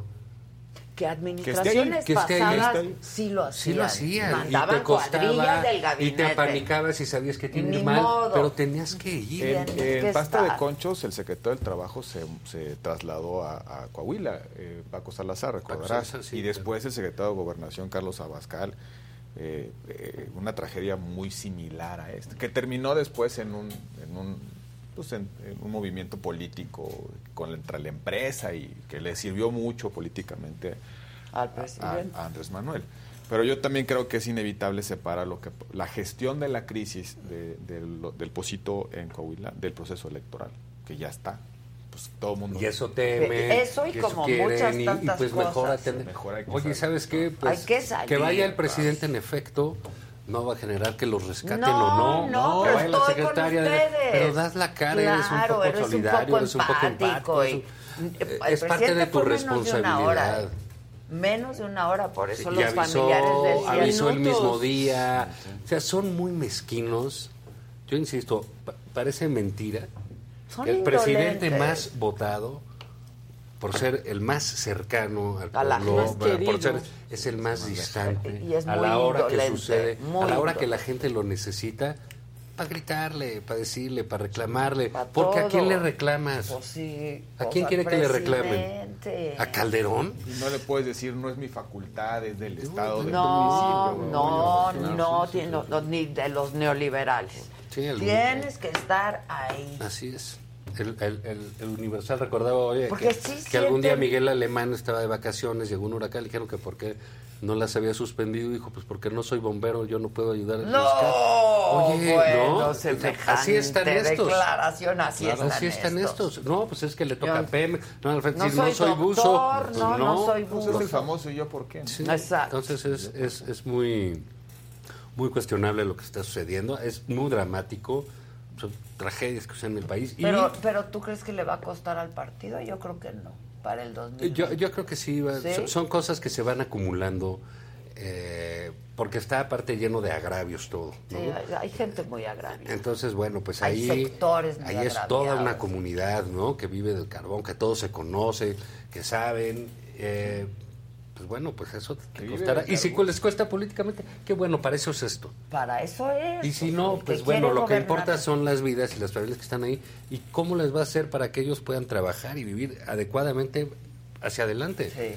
¿Y quién tiene y qué tiene que ver el sindicato de mineros ahí? ¿Y qué tiene que ver Guadiana ahí? ¿Qué tiene que ver los que vendan carbón? La CFE, ¿por qué no supervisa? Guadiana fue, ¿eh? Ah, pero- pero- El- y el cambio de modelo de la compra Exacto, del carbón. ese es el Es asunto. que eso la no CFE, puede ¿por ser. qué le compra a minas que Así, no cumplen los mínimos claro, requisitos pues no laborales y de compro. seguridad? Pues no te compro. No te Pero ahí compro. está, no, a fuerza el carbón, claro. Entonces, como estamos regresando en eso, regresamos a las minas de 1880. güey. Y, y estas, eh, Es una- dramático la, la esto. concesión minera está a nombre de una persona, la opera otra La persona. subarrenda y luego el, la sí, opera El otra intermediario y- de la venta del carbón es otra persona. Pues esos son No mercados nadie, negros que, sí. que cuando debieran generados Gener- por eh, tener un esquema de compra que favorece eso, no que antes Y- se tenían que juntar entre ellos, entre todos, y todos vendían así, la CFE compraba Y los corrupción. paquetes. Es como Y debe de corrupción. ser. Y corrupción. Y corrupción. Porque no le compran directamente al microproductor, le compran al intermediario, Claro. que es el que fija el precio y hace la gestión y, Y luego dice, véndanme a mí, pónganme en el patio. chiquitos, claro. Es una corrupción que ha estado tolerada durante mucho tiempo. Y, y, y na- o sea, a mí explíquenme por qué hasta el día de hoy no sabemos quién es el dueño de la mina. Sí. O sea, El dueño, el operador, Y el, el- intermediario claro. o el que está en el hay negocio. nombres y apellidos que son responsables. Dijo el presidente que primero rescatar y después la justicia. Pero No, tampoco están no, rescatando. no, Pues Exacto. me, parece que, ¿por qué? Una cosa no quita la otra, ¿no? Que Pues de- esperen, de yo entrada- quiero ver ahí al dueño con o las sea. familias. De entrada el concesionario tiene responsabilidad en el rescate, ¿no? ¿Dónde están los seguros? ¿Dónde están los... Y se hace paralelamente. Los buzos son los buzos y la administración No es la misma gente. Es otra cosa, pues no sí. Ahora, los ¿cuán- mismos. ¿cuánto, ¿Cuánto ha pasado desde el accidente? Desde el... Una semana. Ayer ya se son- No, ya una pasó, semana. sí, Fue el sí, miércoles de la semana Fue el miércoles de la pasada. semana pasada. Y conforme el tiempo pasa, pues las De probabilidades... que Se los van. encuentren vivos. Pues, pues, claro. pues, ¿Cuántos estuvieron los chilenos? Pero no, no sé si no había agua, ¿no? ahí no había agua. Ahí no Ahí había, no había agua, era 30 sobrepassados. días, creo. Ajá. ¿no? 33, 33 días, ¿no? Pero ¿Y eran mineros? 33 Eran días. 33, Eran 33 mineros, mineros y estuvieron como por... 15. Y que los ahí por ahí fue ahí derrumbe de unos accesos. Ajá. Exacto. Y había literalmente condiciones de Había oxígeno, aire, sí, había sí. aire. Aquí tienes una... Es estaba agua, no han ni podido Están. O sea, ahí es A menos diferente. que hayan, haya una burbuja en donde... Pero, 69 días. 69. Sí, era- pero eran Pero no 33. estaban- 33 Exacto, mineros. 33 minutos y que estaban se hizo ahí la película, ¿te acuerdas? Ajá, sí. Con Kate del Castillo y Juliette Binoche, creo. Sí. No, no, no. ¿Qué va a No, pasar? no, es una tragedia. Pues no, esperemos, eh, eh, digamos, que eso se solucione pronto, ¿no? Por- para saber qué, es lo que sucede. Pues se ve complicadísimo. Muy ¿no? complicado. Muy complicado. Muy No, no es una complicado. buena, una- Buenos augurios. noticia. Y bueno, no sé si, ¿Y, si y- nos y la inflación? Quede tiempo de la Guardia Nacional también. Un La guardia. Ay, la El dato de la inflación El es... dato de la inflación. no, bueno, pues, Y la, pero ahí vamos y a ir el- con el mundo, digamos, ¿no? De alguna manera, ¿no? Vamos a ir Sí, pero pegaditos. México Las medidas tiene no sus son... No, la- las medidas que dijeron de 24 productos bailaron. Bailar. Porque la gente ni siquiera tiene claro cuáles son los productos. Deberían de estar señalados en el súper, por ejemplo. Porque dijeron bimbo, no todo de bimbo. No. ¿Cuál de bimbo? ¿Por qué no trae ahí Pan un blanco sello? algo, ¿no? Exacto. Pues es que no, no, no, no hay control de precios que se que pueda compensar la escasez. Pues si solamente hay dos tomates en la Pues super, pues claro. el tomate va a costar más caro, por más que y si no lo y si no, no lo vendes en el mercado formal lo La vas a pasar al mercado oferta y la informal. la sí. Y vamos un trimestre atrás de los Estados Unidos. La recesión eh, se antoja difícil allá, aunque ya aprobaron un paquete de apoyo interesante. Sí. Que eso Sí. puede resultar, ¿no? Que puede resultar Claro, porque van a soltar Quintana mucha eso. lana, ¿no? Yo le hago medio caso a Quintana, ¿eh? Es así como sensato, como que le entiendes, ¿no? Es Sí, eh, economista y como te- que te explica bien. Sí. Y, y- y No, dice sí, que bueno, que la, la inflación que ahí viene. Lo hizo muy bien ayer, que se entendió perfecto lo que nos dijo. Sí, pues, Perfecto, muy bueno. súper didáctico y súper... Pero sí, ahora sí que no sé a cuánto esté, pero sí está del nabo. El nabo, oye, Del el nabo, nabo. No que sé está cuánto a subió. 100 pesos el kilo.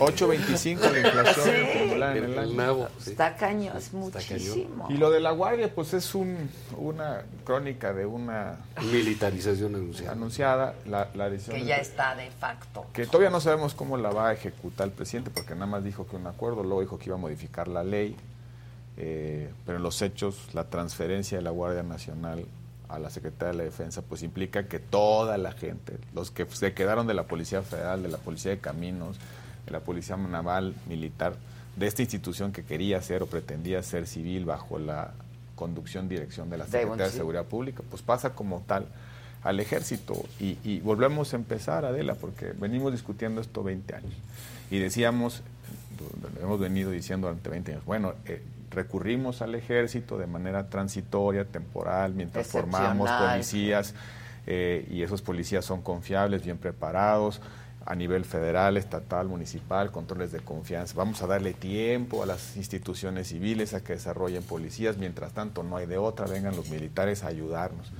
Eh, Pero- ese discurso de lo- yo saco en seis meses a los militares, Sí, que fue el ya, discurso del presidente en la campaña, el lunes pasado nos dijo, yo no voy a dejar este desastre, lo bueno para el pueblo es que la Guardia Nacional sea del ejército y que el- los militares se encarguen de toda la seguridad pública. Los 38 mil elementos de la Policía Federal que tenías hace unos años ya desaparecieron. Que- Muchos de ellos que es muy acabaron. lamentable, Muy lamentable. Entonces muy ahora estamos en el peor de los mundos. Los 100 mil elementos de la Guardia Nacional aproximadamente, en su gran mayoría Ya son militares, se van a regresar a, su, a su lugar de origen, al, al ejército. La Guardia nombre. Nacional será un escudo de armas adicional, como es, lo es la Fuerza Aérea, como es la propia defensa, como es la Marina, y en el camino no cambió absolutamente Mente nada. nada. El famoso transitorio de la reforma de la Guardia Nacional que le daba un plazo a los estados y a los municipios para presentar un programa de fortalecimiento a las policías, nadie lo supervisó, se suspendieron los subsidios federales para la formación de policías y estamos literalmente en el peor de los mundos. El próximo presidente o presidenta va a tener sí 100 mil guardias nacionales Pero... en el ejército y en la marina y ni un solo policía. Exacto. Ahora ve y pídeles que te los regresen. No se puede. No te los van a regresar. Pues porque el- ¿Y el dinero qué? ¿O qué, Claro, no? si la lana qué. Sí, es verdad. Y ahí no tienen que transparentar, ahí no rinden cuentas. Yo lo que veo aquí es un abierto engaño del presidente. De- se entiende. Tú haces promesas como candidato, cuando llegas al gobierno, pues las cosas cambian y pues sabes Y que, no, y te- reba y Pero no hay puedo- que Pero ¿por qué no lo dices? ¿Por qué no nos dices cuáles son las claridad. Yo pensé que condiciones? estaba de etcétera? otra manera. Porque aquí lo que vemos es que tiene un gobierno tan inepto, pero tan inepto, que ya nada más falta que nombre a un sargento en educación pública. Que eso es lo que eh, puede Falta suceder. Porque ya tienen las Puertos, aduanas, ya tienen todo, ya tienen el aeropuerto. ya- prioritarios. Están en todos lados. Claro, to- todo eso cuesta, ¿eh? No es de que te los manden para acá. Están, yo les decía que ya era la Secretaría de la Defensa y Albañilería, ¿no? Porque ya, o sea, Hacen absolutamente hacen todo. absolutamente Sí, todo. las obras, Sí, todos los sí, sí, sí, trabajos. sí. El nuevo trabajo que van a hacer en el sí aeropuerto, ¿otra vez? Y yo sí creo que hay un sentimiento ahí de, de molestia, para decirlo menos, por parte de los militares. Pues sobre todo en el caso de que no les permite defenderse, ¿no? O sea, O sea, porque sí matan efectivos, sí los balacean, sí Y los ellos no patean, pueden hacer sí nada. los apalean, sí los insultan, sí los apedrean. Y el presidente no dice nada, dicen que son seres humanos los criminales. ¿no? Ah, Pues sí, sí son, es el problema. Pues es el sí problema. son. No, porque los humanos hacen cosas malas, ¿no? no queremos que los maten, queremos que exacto. los Queremos detengan. que los cuiden. Y ese, ese, ese creo, Adela, es la, es la discusión relevante. A ver, yo creo que es medio anecdotario dónde está administrativamente la Guardia. Digo, es inconstitucional el trasvase, pero creo que esa no es la discusión de fondo. El presidente lleva cuatro años diciéndonos abrazos, no balazos. La transferencia a la Sedena es para que haya abrazos militares o balazos de esta Guardia Nacional. Hace el anuncio el presidente, parece en, en su propia expresión y en las cosas que dijo que ya está preocupado por la escala de violencia. Y dos días después tenemos un operativo que va directamente al corazón del cártel Jalisco Nueva Generación. Por lo menos lo que parece que pasó Jalisco es que iban, iban, Es estaban de acosando, balazos ese. estaban Sí, acosando sí, al Mencho. está bien. La pregunta, por eso la Está pregunta bien. es, ¿el presidente va a corregir su estrategia? No, él dijo que Eh, no. Es decir, ya va a empezar a contener a las bandas criminales. Y, y también hay que decirlo con sus letras. A esta, a esta intervención del Estado mexicano en Jalisco vino la reacción que en cualquier lugar democrático le deberíamos llamar terrorismo, porque es un método de generar alarma Terror. social Terror. para re- hacer retroceder a la autoridad. Esa es la definición técnica de terrorismo, quemar oxos a plena luz del día. Es una, es una modalidad de terrorismo para provocar que la gente se asuste, alarma social, y obliguen al Estado a retroceder, salirse de donde andaban. Eh, eh, bueno, el, el operativo por lo- algunas detenciones, no sabemos de qué tamaño, no se nos ha informado Una por quién iba, quiénes eran, El de, doble de R, qué ¿no? tamaño, sí, sí, pero de qué tamaño era el Ah, que- operativo claro. que iban a hacer. correcto, sí. Pero eso que vimos en Guadalajara o lo que vimos en Jalisco significa que el Estado ya le está entrando. El presidente, con esta, esta decisión de mover a la Guardia Nacional a la defensa, cuestionable, inconstitucional, ¿en realidad es un cambio de estrategia del presidente o no? Pues sí, porque es no lo que no dice. sabemos. Yo no lo sé. Es lo que no, no lo sabemos. creo. Eh, el- No eh, o, es, o, o ya las agencias de seguridad. Fíjate lo que dice el presidente, que se me hace muy grave. Dice, ya hay que hacerlo para que no llegue el siguiente y quiera... Ajá, ajá. ¿cómo? ¿Qué fue lo que O hicieron? sea, vas a dejar un seguro para que nadie Ajá, cambie lo que tú para que hiciste. nadie pueda cambiar. claro. Así sea una de sus corcholatas la que gane, ¿no? Pues sí, tiene ¿Por qué que no va a poder? Le va a cambiar el escenario y tiene que tener las posibilidades de, de- de hacer y tomar decisiones, ¿no? Pero- Entonces, a mí se me hace gravísimo cómo lo ha dicho el presidente. Cómo le- si hay un cambio, no nos lo va a decir, porque sería Comerse. eh, exacto, decir, echar para abajo sus abrazos Sí. y todas sus cosas. Lo veremos en los hechos, ¿no? Si los hay. Porque los hechos, pues que si ya agarraron a Caro, que se extraditaron a aquel, Exacto. que si ahorita hubo esto, o sea, pues suena que ahí va, pero Claro. no nos lo dice. No, no, no, No, sé no, por qué no. lo esconde. Es lo mismo de las tragedias. Él no se quiere ver ligado a enfrentamientos, A a, muertes.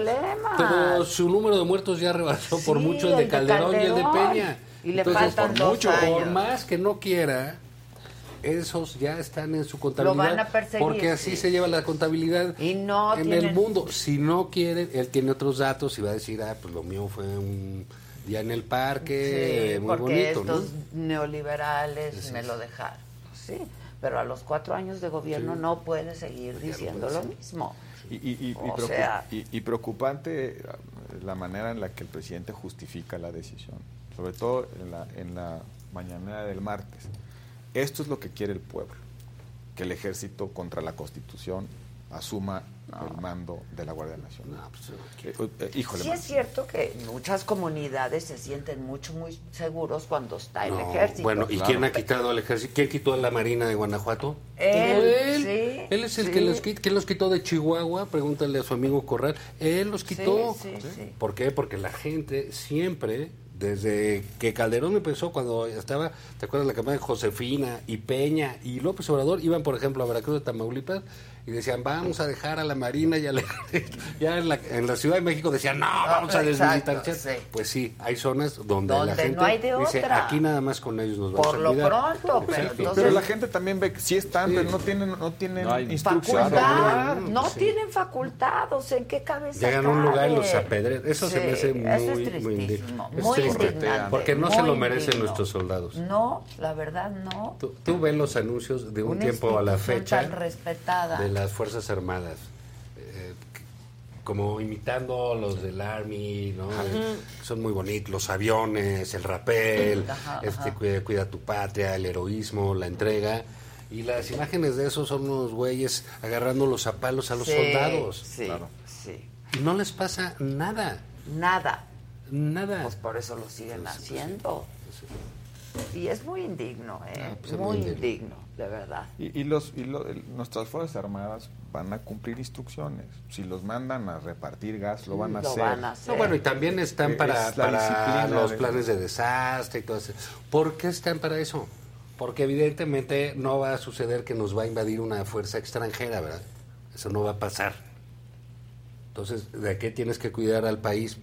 Pues cuestiones de seguridad nacional, que es de seguridad nacional, las instalaciones claro. de PM, el gas, el agua. ah. ¿Y cuál es la seguridad que está en riesgo? La del crimen Claro. aquí. Entonces, para eso están. Porque aparte ya quitaste las Pero policías. entonces, Claro, en eso sí, entonces, ¿quién te ya no hay manera Sí, ¿no? de, Pues de si no es el policía. ejército, ¿quién te Porque va a además cuando él salga, el ejército Pero va a tener el poder de todo. Está muy cañón. De todo. Sí, te sin digo, facultades, sin facultades y, a ver, eh, será de, de lo, que digan, pero es una situación irregular para las Fuerzas Armadas. La Constitución dice una cosa y en los hechos está pasando otra cosa. El presidente dice, bueno, pues si operativamente ya dependen de la defensa, Sí, sí, sí. pues sí. ya que administrativamente se van para allá. Oiga, pero me está confesando que usted no está cumpliendo lo que, la- lo que usted Dice acordó la- con el claro, Congreso. claro. Es una institución civil bajo el mando de la Secretaría de Seguridad Pública Federal que tiene un proceso de transición y de maduración, no para regresar, sino para, para, para, para hacer otra cosa, otra cosa distinta al modelo que se había venido planteando. El antecedente inmediato también fracasó, la famosa gendarmería. La gendarmería.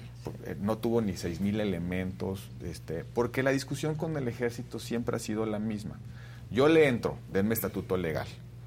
Oye, mejor préstame militares para convertirlo en policías. No se puede porque no tienen otra se formación. Puede, tienen otra formación. No se puede. está- o sea, es otro ADN. No es, no es un problema de cambiarle. Les enseña otra Les cosa. Oye, se va, tú disparas. otra No, no, cosa. no lo alcanzas si lo El- detienes. el, el- el policía tiene, tiene una, debe tener capacidades de investigación, de proximidad social, de- tiene otro chip en la cabeza. El militar cumple. Afortunadamente nuestras Fuerzas Armadas son disciplinadas y Sí, muy disciplinadas.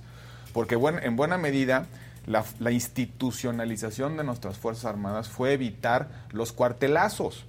La modernización del ejército a principios del siglo pasado fue evitar los cuartelazos, quitarle los caciques. Y por eso la disciplina es tan importante para el ejército. Eh, el- eh, eh, después, del, después de la constitución del 17, pues hubo generales que decían, ah, caray, pues, ¿no? A, a Adolfo de la Huerta se le sublevó a Venustiano Carranza, ¿no? Porque era un jefe, un jefe militar local. No, pues la lucha fue como a quitar a Como- los militares Y de de ahí, hecho, ¿no? la gran solución, por cierto, para pacificar a estos jefes políticos locales que tenían milicia fue el PRI. Ahí se, aquí no vamos a poner de acuerdo. Entonces, el- había en el sector, en el PRI, el sector militar, los empresarios, y todo. ahí se organizaba la distribución del poder. Pero costó mucho trabajo. Ahora le, le estamos introduciendo un una, un incentivo a la indisciplina. ¿Por qué? Porque están en todo. Porque ya tienen todo. Están en todo. Fíjate, había una anécdota de un digo, presidente que no les daba gasolina al ejército. Pues, fue el secretario de Gobernación, oiga, ¿qué dice el ejército? Y el presidente decía, no, porque si se las doy, ya no necesitan nada. Que vengan a Pemex y aquí se les surte y toda la cosa, ¿no? Para que haya un... un- Claro, una especie ahí de... Sí, y- incentivos para la disciplina, Claro. ¿sabes? Entonces, Y es una doctrina, y es, es- es- eso es y aquí, el pues, este señor les está dando todo. Todo, y, lo- absolutamente y los todo. otros se, se lo quedan, ¿eh? Felices. Porque ahora quítaselos Claro. después. Te digo, ¿Eh? bueno, pues, Sí, porque hay es- presupuesto. Independientemente que sea poder y que quien lo recibe lo quiere conservar. ta- eh, eh, insisto en la ellos están preparados, las Fuerzas Armadas, institucionalmente para hacer lo que les dice su comandante supremo. Sí. Si el comandante supremo los manda a un desastre natural, van. Van a ir. Si los mandan a Michoacán a, a pelearse con lo, lo van a hacer. Si tienen que ir a hacer un operativo a la Sierra de Guerrero, lo hacen. Porque están diseñadas las Fuerzas Armadas para cumplir las instrucciones del presidente. Cuando les empezamos a dar funciones civiles y entonces empiezan a tener otro tipo de interacciones con el poder, con la sociedad. con- Claro. entonces, pues se, se, diluye problema, la, sí. el indisi- la indisciplina. Claro. Eh, el- Permea, pues claro que sí. Oye, el- eh, aeropuertos, puertos, aduanas, Aduanas. proyectos prioritarios, repartir el gas bienestar, construir las sucursales del Banco del Sí. Bienestar, El tren Maya. el tren Maya, este, Aeropuerto. Aeropuerto.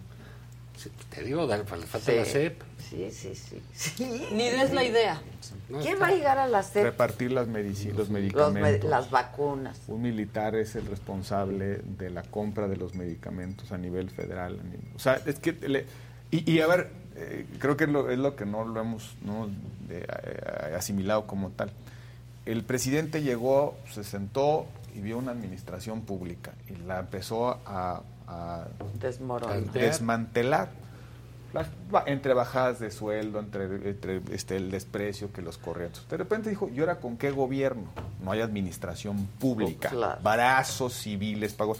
¿Cuál es la administración pública de facto más funcional que existe, más disciplinada, más vertical, que, que a- a- le di- te dice el 15 de mayo, el 15 de mayo, Sí. haya sido como haya sido, ahí está. Pues el ejército. Claro. Entonces, está sustituyendo la administración pública. Sí, pero eso le pasó, a- y verticalidad eso del le pasó a ejército. cualquier presidente. Pues la tentación Porque de si tú le decías, oye, quita esta taza, cámbiala, la quiero azul. Entonces el de obras iba y le decían, oye, la azul. Y al día siguiente, oye, la taza, ¿qué onda?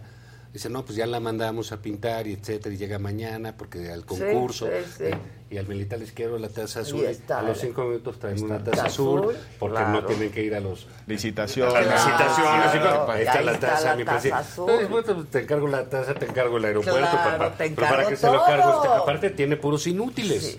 e ineptos. Pues es un tema. Sí, qué gabinete.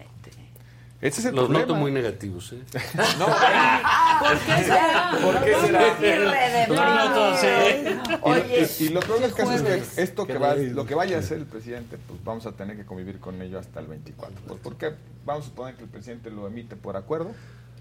Pues vamos a ir a la corte y a ver cuándo resuelve la corte. Se va, se se forma va. la ley, se forma la ley con su mayoría en Morena, se va a la corte y a ver cuándo resuelve la corte. La corte lleva un año, no, ya dos años, ya dos años Resolviendo. sin resolver el tema, el primer decretazo militarista. ¿Te acuerdas? El, el Sí, claro. el que dijo yo ya dispongo de las fuerzas armadas. Sí. Lo impugnó la Cámara de Diputados y se fue. Lleva nueve meses esa controversia esperando su turno en el Pleno de la Corte. Entonces, una cosa que no se decidió a tiempo ya generó un problema mayor. La Corte está para, para poner fin a discusiones que contravienen la Constitución. sí, sí. Quizá la Corte, si hubiera resuelto esto antes, pues quita incentivos a hacer ocurrencias como esta. No es una cosa menor que un esfuerzo, una inversión pública de 100 mil elementos que deb- debían ser institución civil, regresen de un plumazo a las Fuerzas Armadas. Eso es lo que... ¿Y en el camino que nos echamos? La Policía Federal, bien o mal, con defectos, que sí, se, el uniforme era azul, lo que tú quieras. Sí, sí, Pero sí. estaba. man. Estaba. Tenía una, una, una, una área de Y muchos investigación. no se quisieron ir a la guardia. Sí, no, pues no. No quisieron porque te- o tenían otra capacitación. ¿Y dónde están? Sí, no, pues tú sabes. Yo no los veo, yo no los veo. O sea, algunos en las estatales, otros no, Muy otros pocas. compañías Esa es buena pregunta, hay que revisar dónde, Sí. a dónde se fueron. Pero como decía, ¿cuáles son los tres lugares que hacia a, lo- a los que puede ir un ex policía? ¿No? Pues a la cárcel, al cementerio o a otra corporación, ¿no? Sí. O sea, lo decía, un, lo decía un viejo periodista que fue de la, de, la Dirección Federal de Seguridad. Por- A ver, este, Es las- cierto. las- una decisión, la famosa decisión de las fuerzas especiales de las Fuerzas Armadas en los 80, ¿dónde terminaron? Pues formando los Zetas. ¿no? Sí. O sea, Sí. es bien delicado. Muy delicado. Muy. Bueno, muchachos, Es ya así como vámonos, porque concluimos. está día bien con más pinche. calmita. Está Otro día venimos para animales. Lo bueno es que- Estábamos Es que ustedes empezaron. ¿Se Lo bueno es que acuerdan? es ya teníamos un partido, No, no ya teníamos secretaría Ya estaba repartida. yo repartiendo mi gabinete Hicimos un porque voy a meeting. ser la próxima presidenta, voy a formar mi Seguramente, partido pues y voy a repartir. ¿Tú qué quieres? No, este... ¿Qué, qué quieres? Pues dame la sedena. ya con eso, quisiera? soy ¿Qué muy quisiera? disciplinado. Así la El neta, la- asesor jurídico. ¿De tu presidencia? Sí, de mi A mí presidencia. préstame la WIF 15 minutos. Ay, para un No, pendiente. pero ya para un pendiente. pendientito, pendientito, como Fox, 15 minutos. Exacto, préstamela. Pero en 15 minutos tú sí harías algo en la WIF, ya sabemos. Bueno, muchachos, se les Te la quiere. entrego antes de ir a la comida. Exacto, Nos exacto. vemos jueves que entra. ¿Sí vienes? Eh, sí, el jueves. ¿Y, cuándo, y nuestro programa Ay, de debate jefe. y polémica? ¿Cuándo? Pues ya está, ya, y- Ya ahorita nos ponemos yo de estoy acuerdo. armando Ya, todo el ahora ya rollo. estamos. Ya nada más es que me aseguren que van a asistir. Pero siempre, carajo. si nada más por las vacaciones. ¿Tú estuviste vacaciones? Yo como estuve dos semanas mes de y medio, no vacaciones. Eres un Dos semanas Cínica. Dos semanas. Y me urgía Cínica. como mes y medio, ¿eh? Yo, yo sí me fui de vacaciones, loco. Se te ve. Se te ve, les claro. vale madre. Estos pobres todos blancos. estamos, mira, sí. Sí, salgan, salgan, se Les toca de alguien que ¿no? vacacionó. Les Nos toca. Nos toca ya, ¿no? Bueno, muchachos, bien, ya se va a acabar Gracias. el año. Esto no Ya, ya, Ya, acabó. que ya hay pan de muertos. Ojalá se acabe el sexenio, deja tú el año. Pues se está pasando rápido. Lo bueno es que antes el, el maratón Guadalupe Reyes empezaba el 12 de diciembre y terminaba el 6 de enero. La No. 4T empieza el 16 de septiembre y termina Claro, el 21 de marzo. claro, porque De, de la ¿qué dijo el independencia a Juárez, ¿no? ¿Qué pasa en septiembre, El 15. muchachos? ¿Qué pasa? Vamos a declarar la guerra. Acuérdense de que el día 15 de septiembre es el grito.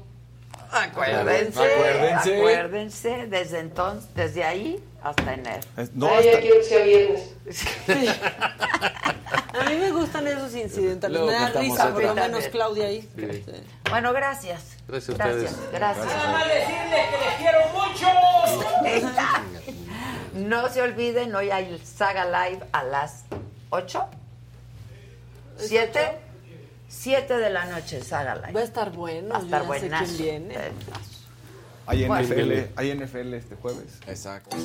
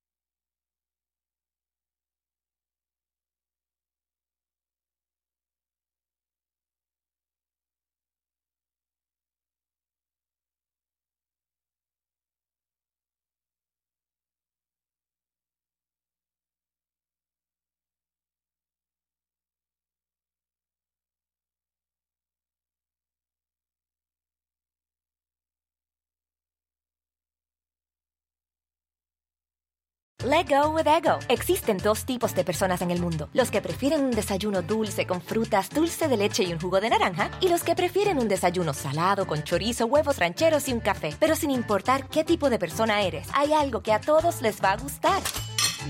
Los crujientes y esponjosos Ego Waffles. Ya sea que te guste un desayuno salado, con huevos o salsa picante encima de tus waffles, o seas más dulcero y los prefieras con mantequilla y miel. Encuéntranos en el pasillo de desayunos congelados. Lego with Ego. Algunos les gusta hacer limpieza profunda cada sábado por la mañana. Yo prefiero hacer un poquito cada día y mantener las cosas frescas con Lysol. El limpiador desinfectante Brand New Day de Lysol limpia y elimina el 99.9% de virus y bacterias. Y puedes usarlo en superficies duras y no porosas de tu hogar con una fragancia que lleva a tus sentidos a un paraíso tropical. No solo limpies, limpia con Lysol.